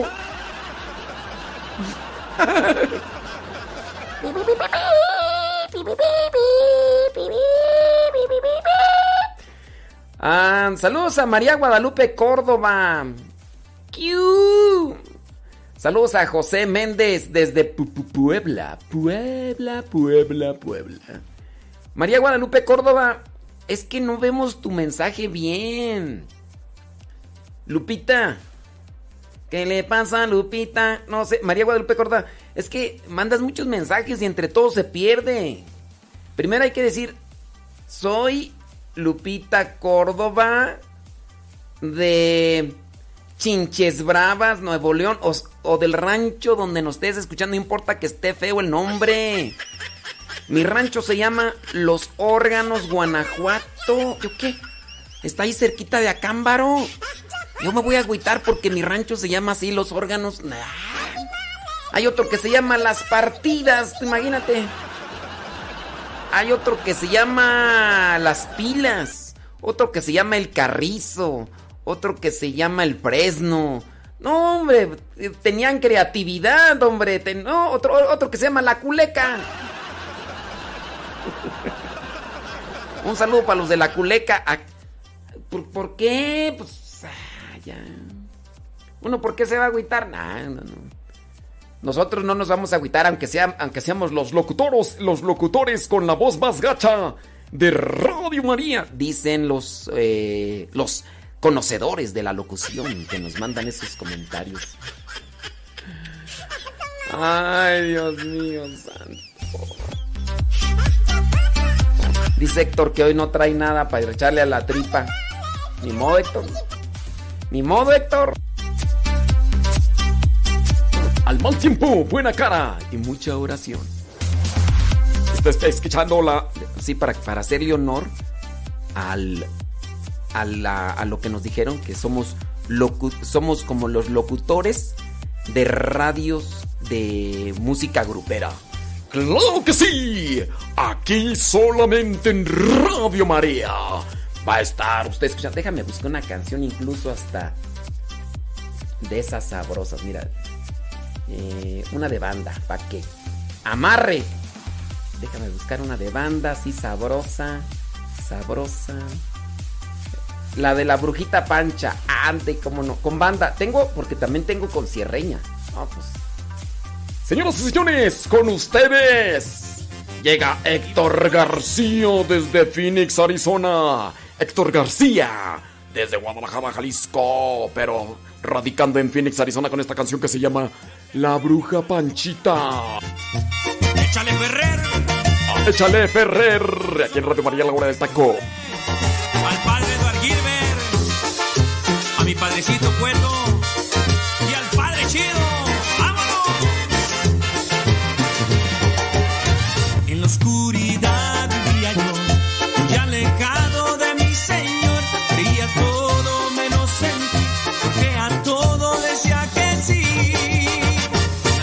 La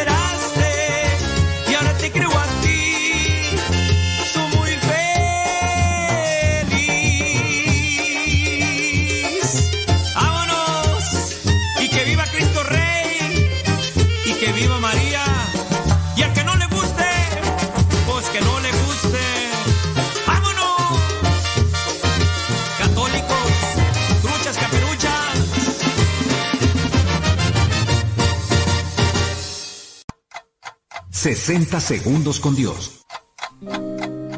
Últimamente he escuchado frases como no me gusta mi trabajo, qué cansado es mi trabajo o estoy harto de mi trabajo. Estoy seguro que casi todos lo hemos pensado o lo hemos expresado. Debe ser el resultado del estrés, la presión del mismo trabajo y, ¿por qué no?, la rutina, la cual nos disminuye el ánimo. Quiero recordarte que no existe el trabajo perfecto. Todos tienen su aspecto positivo y negativo. Si logras identificarlos, tal vez encuentres el dinamismo necesario para evitar la rutina. En tiempos difíciles trabajar es una bendición. Te invito a que agradezcas tu trabajo, lo bendigas y lo realices con amor. Quita esa aversión de tu vida y piensa que una gran cantidad de personas desearía ser remunerada por su trabajo. 60 segundos con Dios. La parroquia virtual.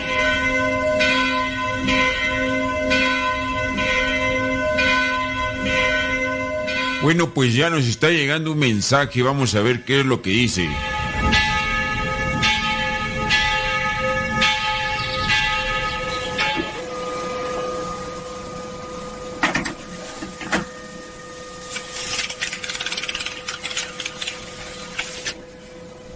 La pregunta dice lo siguiente. Padre, ¿qué significa la palabra Vaticano? Fíjese que hay muchos que me atacan y atacan también a la iglesia, porque dicen que ese nombre significa cosas muy feas, que no van de acuerdo con la identidad cristiana, que no van de acuerdo con Cristo. ¿Qué me puede decir al respecto?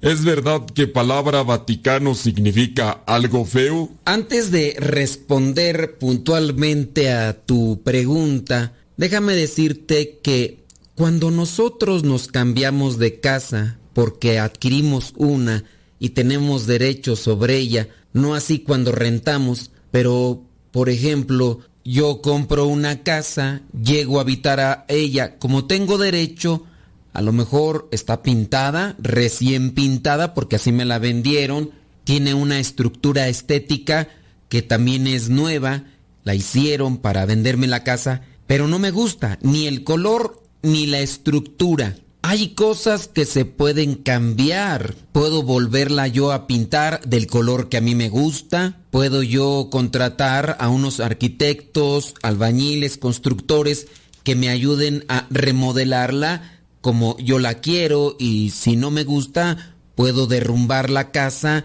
y volverla a hacer. En el caso de la palabra Vaticano, efectivamente no tiene nada que ver con el nombre de Cristo o no tiene nada que ver con la cuestión bíblica, porque ese era un nombre que ya se daba al lugar donde fue colocada la sede de aquel que es el representante de Cristo en la tierra, el vicario de Cristo. En este lugar donde está el Vaticano, donde está la sede del Papa, fue un lugar de mártires.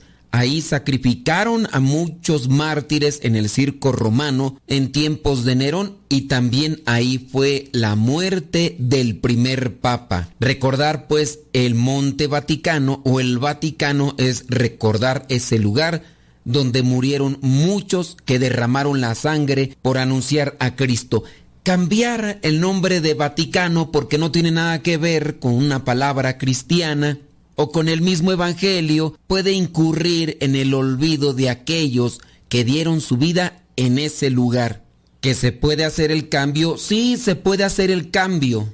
¿Que te gustaría que hicieran el cambio? Muy seguramente. Pero nosotros sabemos que no es el nombre de Vaticano lo que da estabilidad, lo que da firmeza al mensaje de Cristo. Es Cristo mismo que se refleja en nuestras palabras y en nuestras acciones, lo que nos da fortaleza. Ahora sí, vámonos a un contexto sobre la palabra Vaticano. Roma es conocida dentro de la cultura y de la historia por sus siete colinas. Roma tiene la colina de Aventino, Caelio, Capitolio, Esquilinio, Palatino, Quirinal y Viminal. En una de estas colinas, hablando del monte Palatino, Rómulo fundó la ciudad de Roma. Esto según la tradición. Esto es cuestión de cultura general, no tiene nada que ver con la Biblia. El nombre de esta colina palatino dio origen a la palabra palacio,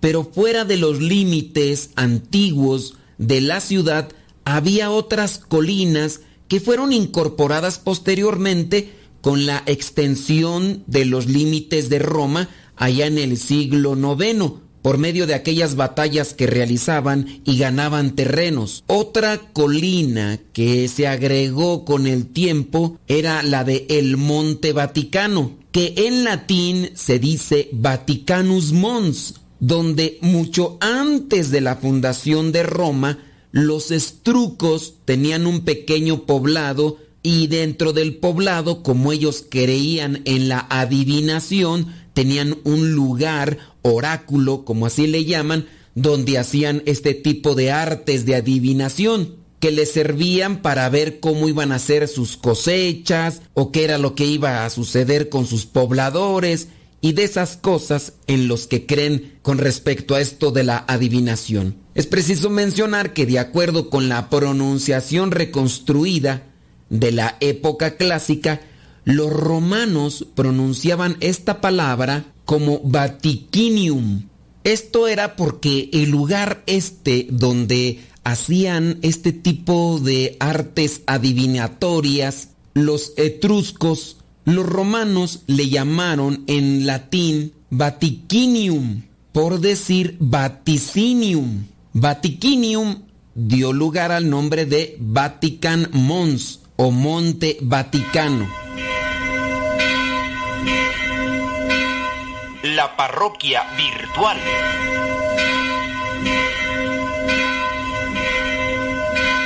Viento golpeó mi ser, recio como el mar y suave como el cielo, recorriendo lentamente las montañas de mi alma.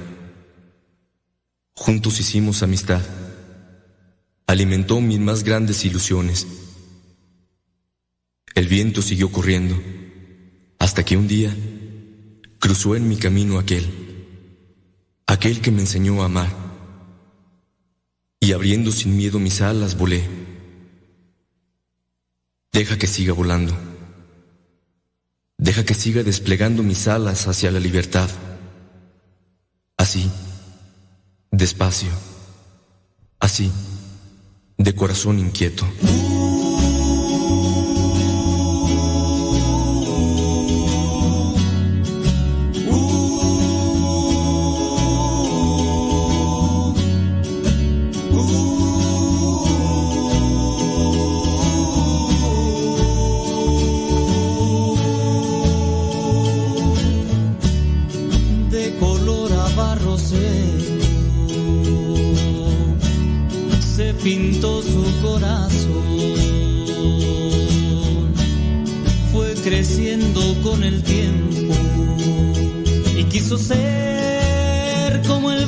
Que se interna en el mar, romper las olas, luego retorna. Y quiso ser como las águilas sin miedo a volar. Su corazón buscó la eternidad. Entre las notas de una bella canción encontró la libertad. El viento y él Siempre de una ilusión, buscó la felicidad. Rompió cadenas de la soledad, así de corazón inquieto.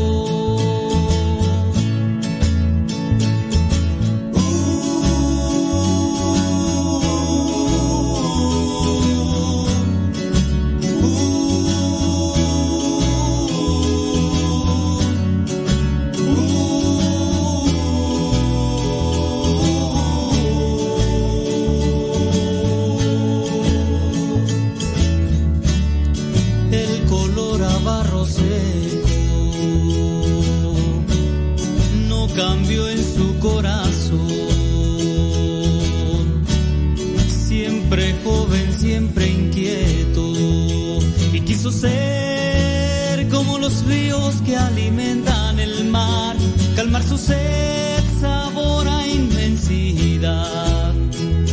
Y quiso ser como los versos de un poeta en el mar, aventurero presto a caminar, hasta que un día cruzó entre su caminar el que lo enseñara a amar, dejando todo sin mirar atrás, su corazón de joven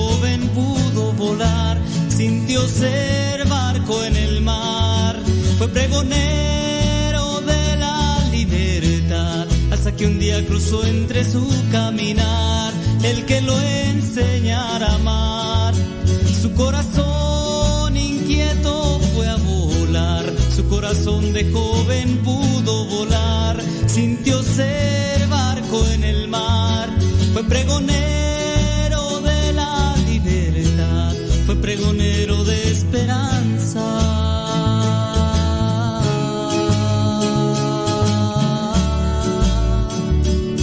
Y como estamos en el día del trabajo, ot- otra, otros 60 segundos del trabajo y la felicidad, porque hoy es día del trabajo. Hay que trabajar o no, Héctor Malta. Así de corazón inquieto.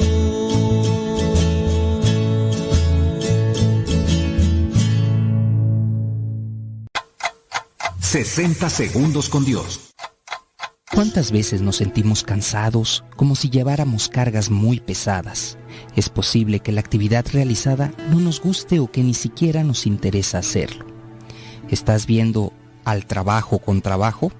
Esa puede ser una señal de nuestro agotamiento. Tal vez lo que estás haciendo en este momento no es algo que te satisfaga y que realmente te cuesta mucho trabajo. Sincérate y reconoce que el trabajo actual no es lo que soñaste ni esperaste de la vida. Nunca es tarde para comenzar. Inicia y entrégate a lo que de verdad te hace vibrar, soñar. Se llama responsabilidad. Esa es la base de nuestra felicidad. Falta gente que sea feliz con lo que tiene, con lo que hace, con su trabajo. La vida es maravillosa y si nuestro centro y guía es Dios, seguro que seremos felices. Soy Rafa Salomón, quien también busca ser feliz. 60 segundos con Dios. Este arroz ya casi se cuece, Héctor. Héctor, Héctor Malta. Saludos a la pichirila. Dice Doña Iso de Isil que tampoco nunca leo sus mensajes. Ay, Dios mío santo. Ay, Dios mío. ¿A dónde vamos a parar? ¿A dónde está nuestro final? Ay, Dios santo. Déjame ver, encontrar dónde está la canción. Déjame ver esta.